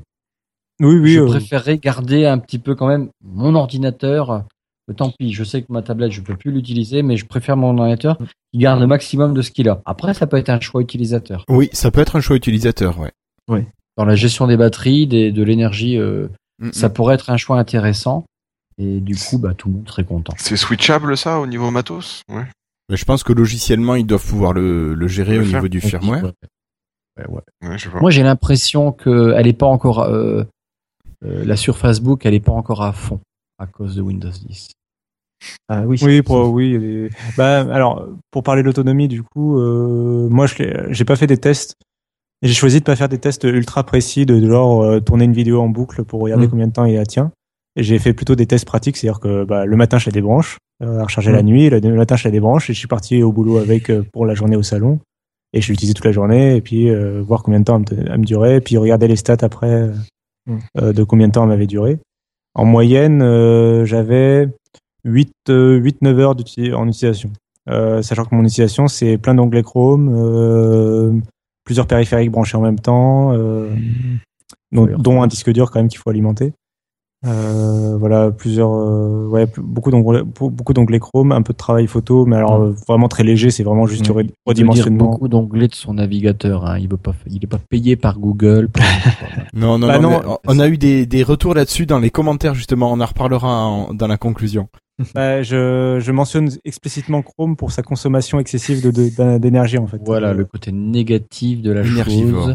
Sinon, Euh, son navigateur préféré, comme je vous dis à mes clients, ouvrez votre navigateur préféré. Je ne Et- fais aucune publicité parce que tant qu'on me donne pas d'argent, pas de pub. Et du coup, euh, voilà. Donc, non, mais voilà, 8, euh, 8 Entre 9 8 heures. et 9 heures. Euh, ce qui est très très bien, même, par, même si c'est moins que ce qui est annoncé par Microsoft, c'est vraiment euh, très bon hein, comme autonomie. Mm. Euh, Oui. J'étais surpris. J'ai pas eu de problème de veille euh, aux États-Unis. Ils avaient eu des problèmes euh, de, tu sais, de veille, de la machine rester en veille. euh. Enfin non, plutôt tu mets, tu fermais ta machine et t'avais l'impression qu'elle se mettait en veille. Et en fait, dans ton sac, elle se rallumait et elle bouillonnait. C'était En fait. c'était plutôt sur, c'était pas sur les Surface Pro ça, ces problèmes Sur les, sur les C'est- SP4 et sur les sur Facebook, sur les deux. Ouais, c'est vraiment base. D'accord. En fait, elles utilisent le même processeur en fait et c'est un problème de avec le processeur en fait, de gestion du processeur. Euh, qui est un problème qui a été réglé en fait euh, au lancement de la sur Facebook en France en fait justement, et donc j'ai pas eu rencontré effectivement le problème. Euh, J'ai eu une mise à jour dès que je l'ai allumé, et, et effectivement j'ai pas eu de problème de ce type. Euh, on a une autre question de Franck qui nous demande euh, si l'espace avec les touches du clavier et le bas du clavier ne dérange pas, si ce n'est pas trop énorme. Ah, le- l'ouverture, enfin le fait que en fait quand la charnière se ferme, et il reste un espace? Non, non, je pense que c'est vraiment entre le bas Allez. du clavier, euh, la, tu vois, clavier barre trop La espace. zone du trackpad en fait. Ouais, ah, euh, non. Moi je trouvais ça super agréable. Il y a vraiment la place pour les en repose. fait. Ouais, t'as la place pour repose poignet quoi. D'accord. Il n'y a pas de chaleur qui est dissipée, qui est, on dit dissipée à Oui, niveau-là dissipé, tout à fait. Non. Non, bah tu vois là je touche tout de suite. Ça fait euh, ça fait deux heures qu'on enregistre là. Euh, c'est euh, normal. C'est à température ambiante en fait. Non, parce que le processeur est derrière la tablette Il y a en fait. aucun souci sur le sur le clavier. Et la puce graphique, euh, je crois qu'elle est vraiment euh, derrière le clavier en fait. Donc euh, au niveau des reposements, il y a vraiment rien en fait, c'est vide. Mm, mm. Ok. Euh, ça fait déjà deux heures qu'on enregistre. Ouh là Ouais. là, je crois qu'il va falloir Alors, passer les news de manière. euh, Ouais, rapidement, euh, juste pour conclure, euh, du coup, je sais pas si je la conseillerais forcément, euh, si je le conseillerais forcément c'est sur Facebook. Alors j'ai du mal, dans- il y a quelques points de détail avec lesquels j'ai du mal, et euh, on sent que pour moi, je- enfin, je trouve que c'est vraiment un produit de première génération. Euh, comme on l'a dit, enfin les problèmes de charnière et tout ça, pour moi, c'est vraiment des trucs qu'ils vont régler. euh, on sent les problèmes un peu de la Surface 1 à l'époque avec sa charnière, avec son angle, euh, tu sais, qui était Ouais, de la à béquille, un là, angle, puis deux. Euh, puis après, ils ont trouvé le bon truc et hop, c'est bon. Euh, là, euh, j'ai l'impression qu'on se retrouve un peu avec ça. Et alors surtout, donc c'est un peu pénible pour une machine à 1700 euros. Et alors surtout, euh, je, enfin moi, le rapport qualité-prix, euh, la qualité y est, mais il y a vraiment un rapport, euh, plus précisément un rapport capacité-prix qui est vraiment mauvais quoi. Euh, 128 gigas de stockage pour une machine à 1600 euros, euh, je trouve ça vraiment, vraiment, vraiment trop cher quoi pour le SSD à l'intérieur quoi. Mm. C'est vraiment, euh, pour moi, d'en- d'entrée, elle devrait être à 256 ou 72 gigas quoi. Enfin, c'est, on parle d'une machine à 1700 euros quoi. Oui, Ah. oui, bien sûr. Mais c'est à peu près. Enfin, ma conclusion elle va être aussi de l'ordre de, de, de cet ordre-là, c'est-à-dire surtout en termes de en termes de prix. C'est-à-dire que moi, je suis, je reste quand même content de mon achat parce que voilà, euh, je suis pas non Bah, c'est une un- super machine quoi. voilà, c'est, ça reste un, un beau produit, etc. Mais euh, ce qu'on disait tout à l'heure un petit peu avant le début de l'enregistrement, c'est euh, il y a quand même quelque chose qui peuvent être des, des freins à l'adoption, euh, je dirais grand public. Euh, on parlait bah, du prix déjà, parce qu'effectivement, l'entrée de gamme, ok, ils peuvent te vendre du stockage OneDrive, etc. Mais pour euh, Monsieur, Madame, tout le monde, c'est quand même pas si simple que ça d'expliquer que tu vas tout stocker en, En dématérialisé. en cloud, en dématérialisé.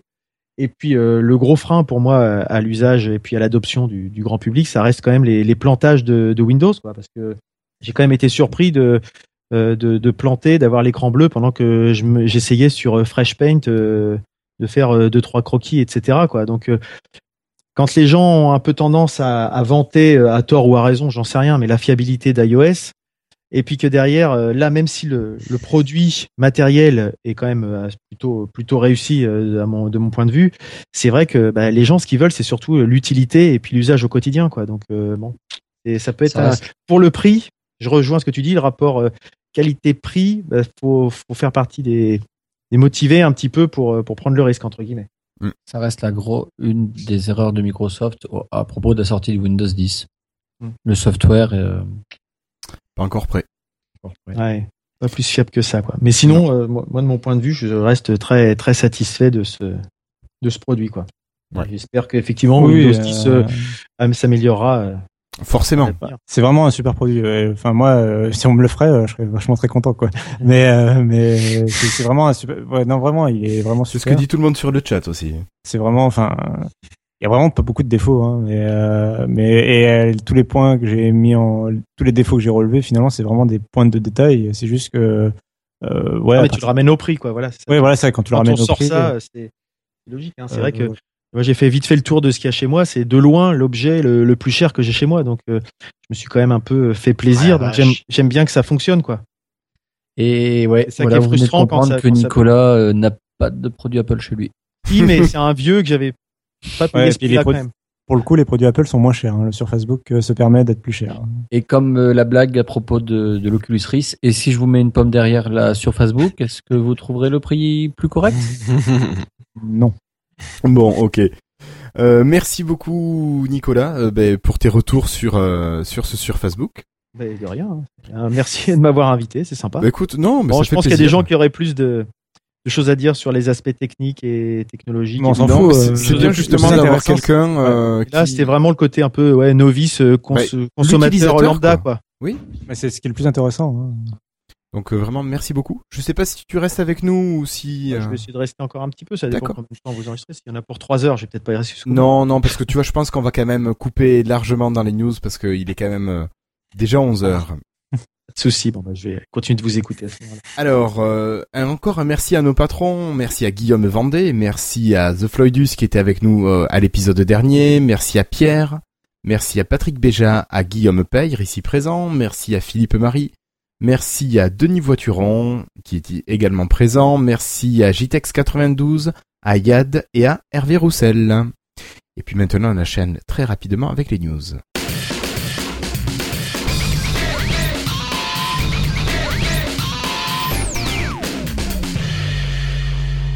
Cassim, je crois qu'on va parler rapidement de la Xbox et de quelques news qui arrivent.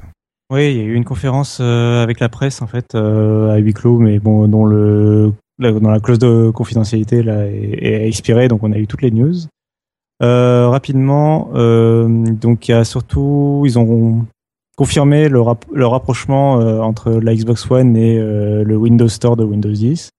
Donc concrètement, il y a d'autres jeux comme Gears of War, Ori et euh, Killer Instinct euh, qui vont euh, sortir sur Windows 10 et encore plus impo- important, Forza Motorsport 6. Mais alors attention, c'est une version light du jeu de, donc c'est un jeu de course, c'est le jeu de course sur Xbox. Donc c'est Forza Motorsport 6 Apex, il s'appelle. Et c'est une version plus démo, en fait, démo technique du jeu sur, sur Windows 10. Bon, il y aura quand même pas mal de circuits, pas mal, pas mal de véhicules, etc. Mais ce sera une version gratuite, donc free to play. Et euh, mais il y aura il y aura euh, mais il y aura pas tout quoi. Ce sera vraiment une version light du jeu. Euh, donc on n'a pas encore le vrai Forza sur PC. On a- on a- et il y a toujours Halo aussi qui manque dans les licences annoncées sur PC. Mais on a un vrai rapprochement de la Xbox, c'est-à-dire qu'il y a des exclusivités en fait qui ne sont plus exclusives à la Xbox, qui sortent aussi sur PC, mais qui restent exclusifs au Windows Store. D'accord. Oui, bah ça paraît. Et ça va toujours demander des configurations très très musclées, j'imagine. Ouais, ouais, ouais. euh, en particulier, euh, il y avait j'ai Gears, Gears of War qui est déjà sorti sur le Windows Store et qui demande euh, des configurations dès qu'on passe à la, la configuration recommandée. C'est des trucs de dingue. hein. T'en avais parlé à l'épisode dernier, ouais. Ouais, ouais, du Core i5, du 8 Go de RAM, euh, des trucs comme ça. Euh, qui, 16 même, je crois. qui sont assez. Ouais, bah ça c'est la configuration vraiment optimale. D'accord. Euh, mais euh, il y a plusieurs échelons quoi. Et euh, puis 60 gigas d'espace libre, etc. Donc oui, oui, euh, il demande des bonnes performances, ce qui laisse un espace pour la Xbox qui est toujours commercialisé à 300 euros environ. Donc euh, donc c'est vraiment le. Alors c'est pas l'entrée de gamme, c'est pour moi c'est plus de l'accessible, du, jeu euh, accessible et facile à utiliser parce que il y en a beaucoup qui ont réagi en en se disant mais alors ça sert à quoi d'avoir une Xbox si on peut jouer sur PC autant acheter un PC euh, oui sauf que la Xbox reste quand même vachement plus simple à utiliser euh, Steam aujourd'hui a fait beaucoup d'efforts et euh, le Windows Store aussi euh, est simple à utiliser mais la Xbox c'est quand même tu peux appuyer sur une manette le bouton d'une manette et ça allume la console ça s'allume directement tu appuies sur un bouton et tu lances le jeu quoi. Malheureusement le PC euh, il est simple à utiliser mais il a besoin d'un clavier et d'une souris encore aujourd'hui on peut pas l'utiliser que la manette par exemple donc il y a ce côté un peu clé en main, un peu euh, voilà, le- l'acheteur qui va se cacher ses jeux chez Micromania euh, va plutôt euh, continuer à acheter une Xbox One et Dans son Et magasin de jeux préféré. oui dans son magasin de jeux préféré. Score Game, euh, je sais plus. Enfin, voilà. Il faut en citer trois, c'est ça, je crois. Euh, oui, je sais plus le. La Fnac je sais- la Fnac, voilà. Parfait. Euh, LDS, voilà. Ok. Euh, donc ça c'était pour le- les jeux. Euh, rapidement, bon, ils ont aussi représenté d'autres petits jeux. Ils ont réannoncé l'arrivée de Minecraft sur la réalité virtuelle. Donc on, en- on en parlait, la réalité virtuelle, euh, ça va toucher Microsoft. hein. Ok. Euh, il y, a la, y a la Xbox qui va être mis à jour avec au moins il y a une fonctionnalité que je voulais citer quand même qui était un truc demandé par les joueurs et qui était vraiment chiant. C'est enfin la possibilité d'a- d'acheter des jeux Xbox 360 directement depuis la Xbox One. Euh, C'est-à-dire que donc il y a les jeux qui sont rétrocompatibles sur Xbox One et tous les mois il y a dans le service Xbox Live Gold euh, quatre jeux qui sont offerts, deux jeux Xbox One et deux jeux Xbox 360. Or jusqu'à présent pour profiter de ces jeux Xbox 360, aller se aller sur le web, sur le site web de la Xbox, euh, se connecter, trouver le jeu, euh, l'acheter à 0 euros. Et, euh, et après, il était accessible sur la console, ce qui était un peu euh, chiant comme procédure, en fait, fallait y penser, etc.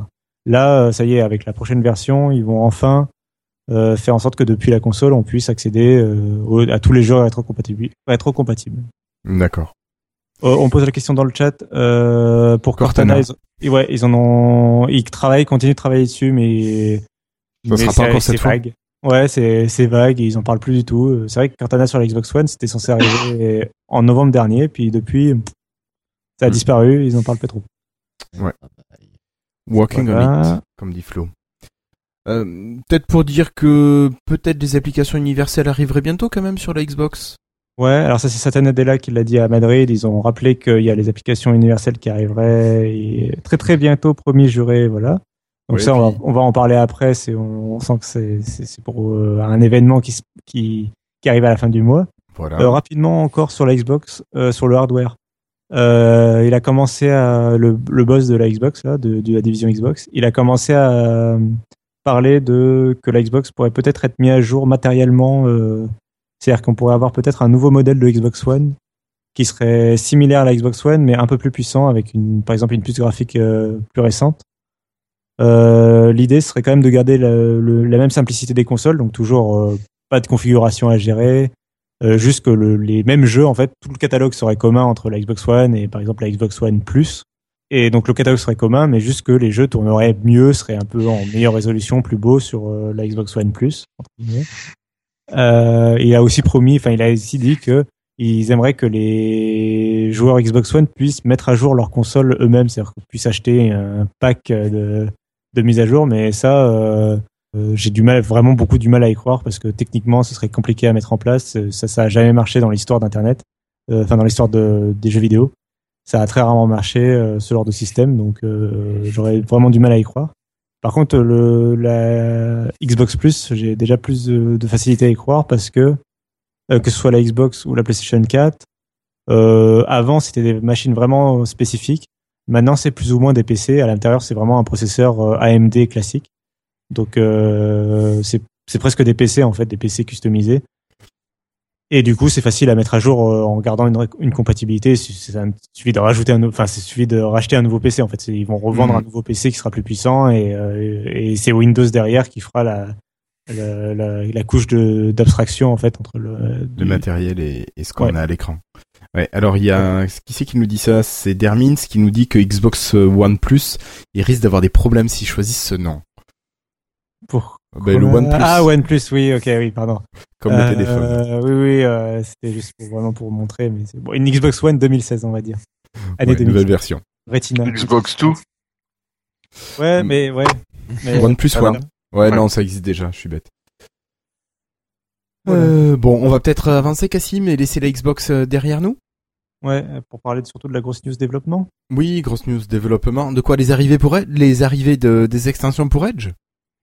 Peut-être Euh, alors, alors, les extensions pour Edge, on les attend pour la prochaine version de Windows et on pense qu'elle arrivera en juin. Donc, Alors pour les insiders, ça devrait pas tarder quand même, parce que Redstone est déjà arrivé euh, sur le, le Ring Fast. Ouais, et alors les builds commencent à avoir des nouveautés logicielles, donc des, des, des nouveautés d'interface, des nouveautés, voilà, des petites euh, customisations. Euh, là, euh, donc je pense que ce sera pour bientôt. Euh, sachant annoncer que, la build. Bah, justement, parce que les extensions, il faut les développer, il faut des Mais oui. développeurs tiers, et donc quoi de mieux que la build pour l'annoncer? Eh ben tout à fait. Et puis quoi de mieux que d'avoir Xamarin pour tout porter? Bah voilà. Donc là, on va parler. Là, je vais surtout laisser après la parole à Christophe, mais la grosse news qui est arrivée euh, en fin de Mobile World Congress, c'est que Microsoft a enfin racheté Xamarin. Alors, faut expliquer ce que c'est que Xamarin. C'est quoi Xamarin, Christophe? Bah, Xamarin, euh, ça va te permettre de, avec Visual Studio, de d'avoir un seul code unique pour euh, ton application qu'elle tourne sur Android, sur iOS et sur euh, euh, Windows, le Windows 10. Maintenant, euh, l'étonnement, waouh, ça a été racheté, comme je disais, moi ça m'a pas étonné. Ce qui m'aurait étonné, c'est que Apple le rachète, par exemple, ou Google. Ça, ça m'aurait étonné. Là, que Microsoft le rachète, non, parce qu'ils travaillaient déjà avec toute l'équipe Xamarin ensemble, donc c'est pas, ça, ça, m'étonne pas du tout. plus un A en fin qu'un étonnement. Ouais, complètement. Alors après, euh, euh, je discutais avec d'autres développeurs et puis euh, il y a des y en a qui râlent, hein, il y a des râleurs et ils disent ouais putain j'espère que Microsoft va pas nous refaire le coup euh, comme on l'a depuis très longtemps. Si on veut prendre un petit historique, les, les, les premiers développements par exemple en je te remonte en 91 sortie de VB6 euh, VB 1.0 98 VB6 hein, puis lui il a été supporté jusqu'en 2008 le VB6 pour te dire le nombre d'applications qui ont été développées là-dessus. Me Et dès que le .NET est sorti, le .NET est sorti à zéro au début des années 2000, 2000, 2001 maximum. hein, euh, enfin bref, le- autour des années 2000. Là, Microsoft a fait une rupture avec euh, avec euh, tous les langages antérieurs et n'a pas proposé de migration. Au départ, il y avait un outil qui a été vite abandonné qui permettait de migrer les codes euh, de Visual Studio 6 vers le, le .NET. Et puis, ça a plus ou moins pas trop bien marché. Euh, donc là, première rupture avec euh, une grande partie de développeurs. Euh, Donc réapprendre et parfois du code source, tu peux pas le migrer comme eux ils pensent que bah oui, c'est trop facile. Mais quand on veut, on peut, moi je dis. Euh, alors après, là les développeurs plus récents, comme quand je me suis remis euh, mis au .NET, c'était très récent en 2012, euh, où on a développé en, dans un langage, dans une façon un Silverlight pour Windows Phone 7. Dès que le Windows Phone 8 est sorti, bouf, il y a eu il y a eu déjà une modification. Euh, il y avait aussi la modification pour euh, être sur les tablettes RT qui n'ont pas tenu longtemps. Euh, et bref, il nous a déjà fait le coup à l'époque pour, cette rupture-là. Il nous a refait le coup avec Windows Phone 8. Mais là, on pouvait migrer le projet. Ils nous ont permis de... attends, attends, attends, attends, je dit une connerie. À Windows Phone 8, déjà, il fallait recommencer ton code. Et en 8 points, il pouvait migrer ton projet ou quelque chose comme ça. Je dois pas être dans très loin de la vérité. Et là, il y en a qui se disent, Windows 10 arrive. Ah oui, mais non, non c'est plus pareil. Il faut refaire un truc. C'est plus pareil. Là, ils migrent pas notre code. Hein. Microsoft, non, tu te démerdes, tu recommences. Et euh, donc, si on veut notre, app- notre application actuellement qui tourne en Windows Phone 8 ne fonctionne sur un Windows 10 mobile mais pas sur un Windows 10 euh, euh, plein écran, c'est un peu normal. Les, les, les, screens sont pas faits pour. Mais euh, ton code, il faut le repasser si tu veux passer en continuum. Il n'y a pas de moulinette qui aurait pu t'aider déjà à le passer. Ils auraient pu le faire. Tout, tout est faisable hein, en informatique, je pense, sauf le café. Euh, mais euh, euh, quoique. Euh, mais là, voilà, ils le font pas de moulinette. Et là, il y en a qui ont peur en disant putain, pourvu qu'ils nous disent pas, on vient de passer en Windows 10 et qu'ils nous disent pas, ah ouais, mais on vous avait pas dit. Ah ouais, mais non, il faut, il faut développer en Xamarin. Ah désolé, vous avez fait en Windows 10 mobile. Oh, c'est ballot, les gars. Voilà, il y en a certains qui ont peur de ça. Moi, j'avoue, je me dis ouais, pourquoi pas? Ils seraient capables de le faire. hein. Du coup, tu vois, ça serait pas la première fois. Mais, euh, mais c'est génial en fait. Alors, ça change un petit peu euh, le fond parce que le dans le code, tu as ce que tu vois et ce qu'il y a derrière, d'accord? Donc, euh, tu as le côté design et le côté le code.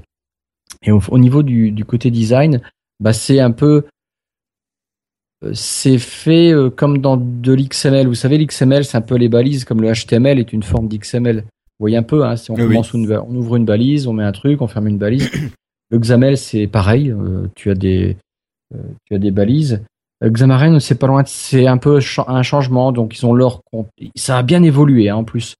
Mais euh, tu as leur bouton et leur bouton, bah, en fait, il marche sur les trois trucs. Alors bien sûr, au niveau de iOS, il faut avoir ta licence.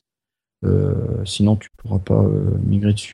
Mais ça marchait déjà dans. Là, il y a, y a rien pour le. Actuellement, le développeur, rien ne change. hein. Ceux qui ont payé la licence, euh, bah, elle est toujours euh, à payer ou enfin, euh, elle continue. Mais mais c'est bien, c'est super bien en fait. Ça va pour, on va pouvoir aller dire, enfin, ils vont pouvoir Microsoft aller dire à tous les développeurs, venez utiliser notre notre outil qui est qui est l'un des meilleurs en fait, Visual Studio. Qu'ils aillent un peu, enfin, je sais pas, moi je trouve que c'est une super chose. Ils vont pouvoir se, se vanter réellement d'avoir un, euh, un un ensemble de développement pour toutes les plateformes. Ok. Donc toi, t'aurais des souhaits par rapport à, à l'arrivée de Xamarin dans le giron de Microsoft ou t'aimerais juste qu'ils te migrent tes applications?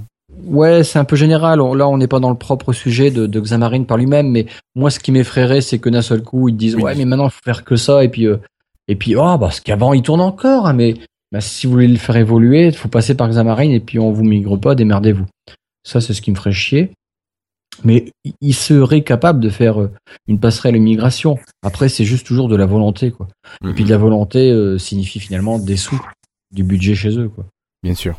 Moi, je trouvais que c'était vraiment une euh, information de, enfin, c'était vraiment un truc d'importance, enfin, un truc qui fera date, euh, genre dans l'histoire de, de Microsoft. C'est que, pour moi, c'est vraiment un rachat très très important et beaucoup plus important que tout ce qu'ils ont racheté euh, récemment. Euh, C'est-à-dire que l'année dernière, à la Build, ils avaient présenté des façons euh, d'adapter des applications euh, Android et iOS euh, pour Windows 10. C'est-à-dire que tu avais déjà, étais développeur iOS et on te proposait de venir sur Windows 10 facilement en adaptant ton application très rapidement. Là, ce qu'ils veulent proposer, euh, et ils y travaillent même en dehors avant le rachat de Xamarin, ils ont déjà commencé à y travailler, et euh, aucun doute que le, ce rachat va les aider. C'est qu'ils travaillent en fait à faire donc des ponts et là ils veulent faire des ponts qui vont dans l'autre sens, c'est-à-dire que euh, ils vont proposer aux développeurs de développer une application Windows et si vous développez une application Windows, elle sera compatible iOS et Android. Et ça c'est c'est quand même enfin c'est une idée qui est vraiment euh, très puissante, qui est pas sans concurrence. Il y a déjà d'autres. Xamarin n'est pas la seule, n'est pas le seul à avoir eu cette idée. Euh, il y a notamment un truc qui est poussé par Facebook euh, qui s'appelle le Native, j'ai oublié le nom, euh, mais qui est poussé par Facebook, qui, qui va être un gros concurrent finalement, mais React Native. Euh, mais enfin vraiment, ce, cette annonce pour moi était très importante et euh, et cette idée, voilà, de un jour peut-être pouvoir proposer aux développeurs de faire une application euh, et ça va toucher 100% du parc installé de smartphones, de tablettes et de PC au monde et de Xbox. Euh, c'est quand même quelque chose qui peut être très vite très puissant euh, si, bien sûr, Microsoft euh, fait les, bien les choses. Mais Microsoft, il fait de l'œil que- aussi à, il fait de l'œil à tous les développeurs. Oui. Regarde, ils ont, ils ont porté le, le code pour consulter le code .NET sur, sur iOS. Et là, en fait, ils peuvent dire, bah, écoutez, notre produit, il est pas mal. Vous le voyez déjà là. Venez développer sur Visual Studio votre application iOS. Bon, éventuellement, euh, elle tournera sur euh, Windows 10 aussi. Vous aurez rien à faire. Là, là, ils peuvent, ils, ils vont jouer vraiment sur tous les plans et puis arriver à, à faire venir des applications.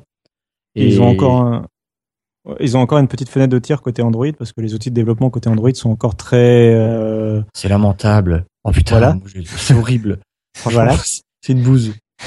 Méchant. Euh, il décrit mieux que moi, euh, mais c'est ça, c'est pas très très bon quoi. Euh, et, euh, et a priori, enfin moi tous les avis que j'ai eu de, développeurs qui ont fait les deux, euh, Visual Studio et les outils de développement, la documentation de Microsoft et tout ça est bien meilleur et le C Sharp qui est le langage de programmation de Microsoft est bien meilleur a priori que ce qui est proposé sur Android. Donc, euh, enfin, il y a vraiment un coup à jouer. euh, après, Google peut très vite se réveiller, donc euh, à mon avis, il y a un coup à jouer de la part de Microsoft s'ils font bien les choses et ra- rapidement. Enfin, ça peut être très intéressant. Enfin, ça peut vraiment être un tournant pour le Windows Store. Après Xamarin, c'est marrant, mais là, je suis sûr qu'il y a du côté financier, etc. euh, parce qu'ils auraient pu, auraient pu l'acheter moins cher. Je sais plus combien ils l'ont acheté, mais ils ont, ils ont vraiment traîné, traîné, traîné, traîné pour Ouais, à mon l'acheter. avis, il a- ils auraient pu l'acheter il y a un an, facilement, même plus que ça. pas- On pensait qu'il l'achèterait plus tôt. Mais bon. Ok. Euh, messieurs, je vous remercie. Mais tout ça, on aura peut-être euh, des informations un peu plus précises à la fin du mois. Donc euh, là-dessus, on va se, on- enfin, on va attendre. euh, c'est quoi la- les dates précises de la build? Euh, j'ai plus 30, le- 31. C'est vraiment la fin du mois du mois de mars. 29 mars au 1er avril, exactement. Et puis ils ont même dit dans l'annonce du rachat de Xamarin qu'ils vont clarifier tous leurs projets concernant euh, concernant ces, sujets-là euh, à, la, à la build. Donc on va en- on saura exactement ce qu'ils vont, vont en faire à la build. Euh, à la build, on va entendre globalement, on va probablement entendre parler de ce de tout ce sujet-là, c'est-à-dire l'interaction du Windows Store et de la plateforme de développement avec iOS et Android Oui. Euh, le développement d'applications sur Xbox et euh, de tout ce qui est même de jeux vidéo sur Xbox, on va entendre parler de tout ça. Et les extensions Edge. À mon avis, ça va être les trois gros volets de côté développeur. euh. Bon après, ils vont nous bassiner avec Azure et tout ça, hein, mais le côté grand public, développeur et tout ça, ça sera surtout Edge, Xbox et les, les ponts, le Windows Store. Ok. Merci Cassim. Euh, donc vu le temps qu'on a passé sur les dossiers, nous allons accélérer un petit peu. Donc ce soir, nous ne vous parlerons pas des HoloLens à 3000 dollars. Nous ne vous parlerons pas des mises à jour de Windows 10 euh, pour les versions Insider. Non, euh, si vous êtes Insider, allez-y. Nous, ne vous, nous ne vous parlerons pas de la rumeur comme quoi Windows RT n'est pas mort. Nous ne vous dirons pas que le Wireless Display Adapter a reçu une mise à jour du firmware, donc ça serait Si vous l'avez pas fait, faites-le, ça marche un peu mieux. Encore mieux. Euh, David, euh, il semblerait que la Surface Pro 1 ait reçu une mise à jour du firmware, tu confirmes? Je sais pas. Ah, faudrait que tu essayes de mettre à jour. Ouais, J'ai mis, les... j'ai mis les mises à jour automatiques sur ma Surface Pro 1, donc euh, c'est peut-être passé comme ça. Ouais, il y en a eu une mise à jour hier, ouais. ok. Oui, oui, hier, il y a eu des mises à jour qui sont... Je regarde pas les numéros de, de build et tout sur la Surface. D'accord. Désolé. Euh, ok, il y a une mise à jour de la MS Band 2 aussi il y a pas longtemps, donc pensez à la faire. Euh, pour vous dire que le clavier de la SP4 avec biométrie arrive en France, donc il est précommandable. Et puis, on peut dire adieu à Toshiba qui quitte le PC en Europe. Et enfin, l'application euh, Windows Camera sur PC apporte la fonction pause pendant l'enregistrement, pratique pour certains. Voilà. D'autres choses à rajouter, messieurs? Ou on passe directement au freetail Passe. Donc Non, merci à nos patrons Yves Menou, Bastien, Nicolas Guret, Dermins.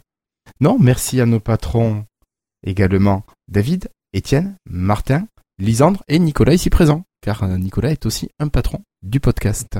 Et ouais. Voilà. Euh, donc allez, j'avais dit freetail.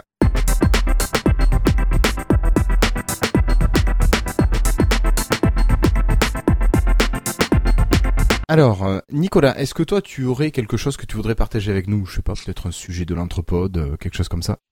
Euh, là, comme ça, non. Enfin, oui, ça peut être un sujet dont j'ai parlé dans l'anthropode sur notre site euh, il y a pas longtemps. C'est, euh, je l'ai un peu évoqué tout à l'heure. C'est, euh, c'est un jeu, c'est Ori and the Blind Forest sur la Xbox que j'ai beaucoup aimé. J'ai plus trop trop le temps de jouer, mais euh, c'est un truc qui m'a qui m'a vraiment bien plu. Donc, euh, je le Une conseille pas mal en fait. Une des meilleures bandes son. Ouais, voilà, c'est enfin la, la direction artistique en général est assez euh, assez impressionnante et très plaisante. Enfin, rien que pour ça, ça vaut le coup au moins de- d'y jeter un coup d'œil, je trouve. Ouais, euh, allez voir des images, ne serait-ce que pour voir des images du jeu. Ouais. Bah, j'ai mis la sur sur le billet sur l'entrepôt, pouvez regarder, il y a la le teaser et puis le, la bande son qui est sur Spotify aussi. D'accord. Ok. Donc un jeu euh, génial? Oui, qui devient vite dur quand même. hein. Enfin, moi, je suis plus un hardcore gamer, j'ai plus trop le temps, mais euh, mais c'est ça se prend vite en main et après c'est enfin c'est voilà, c'est un univers, c'est onirique, c'est joli. euh, comme dit Cassim, allez voir, rendez-vous compte par vous-même. Je conseille. D'accord. Merci beaucoup, Nicolas. De rien. De mon côté, je voulais vous parler d'un livre, d'un petit polar qui s'appelle Code 93. Euh, c'est un polar qui se passe euh, sur le département, vous l'aurez compris, du 93 et où il se passe des, des des meurtres, enfin des meurtres, non, des agressions et pas seulement des meurtres assez assez étranges et tout ça autour de la disparition d'une jeune fille euh, dont les parents n'ont pas voulu reconnaître son corps euh, à l'institut médico-légal. Et euh, il y a tout un puzzle qui se met en place petit à petit où on va comprendre pourquoi tout le monde est relié de cette manière-là. Voilà, donc on trouve un géant qui semble mort avec les testicules coupés, mais qui n'est pas mort quand il se fait autopsier. On trouve un gars qui est brûlé vif euh, sur sa chaise en plastique, mais qui elle n'est pas brûlée. Des choses un petit peu étranges, un petit peu euh, étranges. Et un policier qui reçoit des messages qui lui font rouvrir de vieilles enquêtes. Donc euh, un policier bien sympa. Et je vais essayer de ne pas vous en dire plus. Donc c'est un livre d'Olivier Norek, qui est lui-même policier, il me semble. Ah d'accord. Cassim, tu vas nous parler cartographie? Ouais. Euh, bon alors c'est vraiment c'est pas c'est pas l'astuce du siècle ou quoi, hein. mais euh, je vais vous parler de Ear Maps et de Ear Transit. Euh, en particulier de Ear Maps euh, que j'ai utilisé que j'ai réutilisé là euh, bah, justement pour aller à Barcelone. Alors il se trouve qu'à Barcelone en plus j'avais pas beaucoup de data restant sur mon forfait. Euh, du coup j'avais téléchargé en avance avec le Wi-Fi les cartes d'Espagne et de France. Et euh, il se trouve en fait que j'ai découvert que quand il télécharge les cartes pour une utilisation hors ligne, il, dé- il télécharge aussi euh, les, en tout cas c'est, il me semble, hein, c'est l'impression que ça m'a donné, euh, les transports, les horaires des transports en commun et les lignes de transport en commun, euh, au moins théoriques. euh, euh, même s'il peut pas, quand, quand on a accès à Internet, il fait les recherches en direct avec les horaires en direct de, fournis par le service de transport. Là, là, c'était pas le cas donc mais ça m'a permis quand même de me diriger euh, dans la ville. Et encore une fois, c'est vraiment un super service de cartographie, en particulier pour les transports en commun, vraiment que j'aime bien. Euh, donc je le conseille euh, vraiment quand, quand vous visitez un pays, si le, le pays est bien euh, pris en charge par euh, Here, donc Here Maps. Ça vaut vraiment le coup. Donc, enfin, en particulier recherche d'itinéraire avec transport en commun, où il t'indique l'itinéraire à pied jusqu'au transport, par exemple à l'entrée du métro, euh, quel métro il faut prendre, euh, le numéro de la ligne, la destination, euh, pendant combien de stations.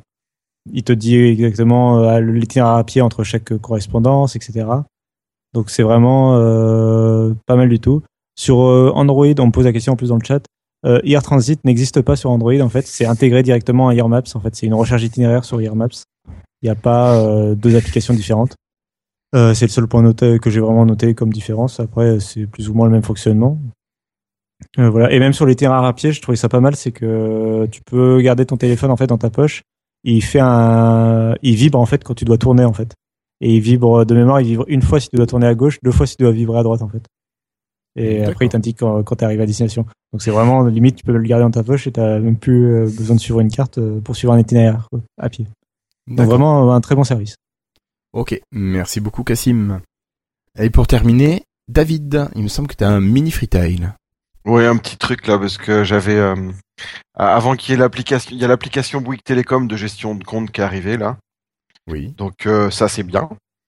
Mais bon, avant qu'elle arrive, j'avais euh, j'avais euh, épinglé ma la, la page euh, web Edge euh, sur le sur l'écran d'accueil.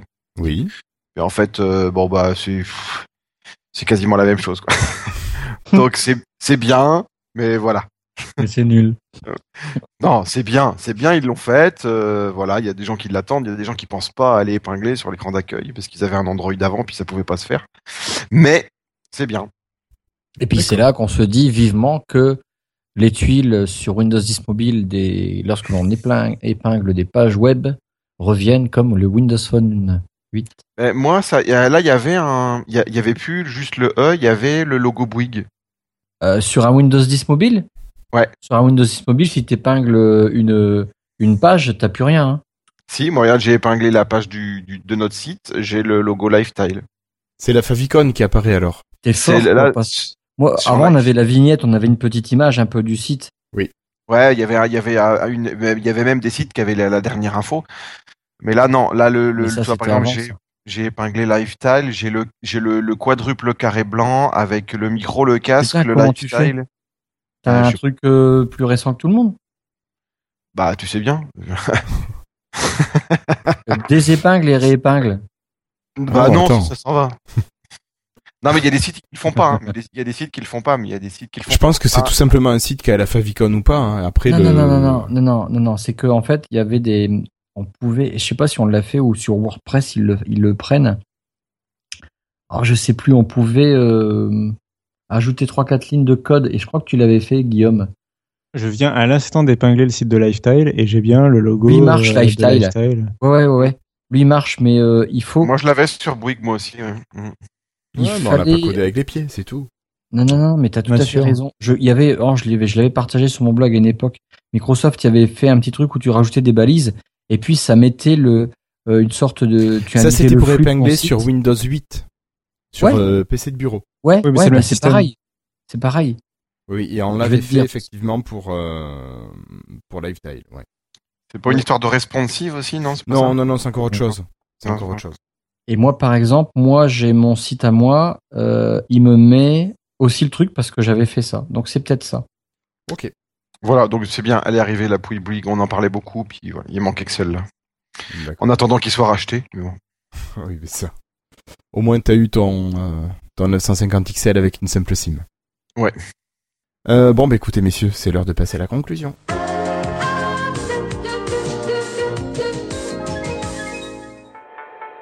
Bonjour to French Insiders on Live Tile. This is Gabe Hall. Thanks for being a Windows Insider. Allez, c'est la dernière vraiment- fois pour aujourd'hui. Il aime bien. Ah si, faut Voilà. qu'on la laisse après, elle va, elle va remplacer quoi Oh, mais on verra, on verra. T'inquiète Ouais, pas. on verra.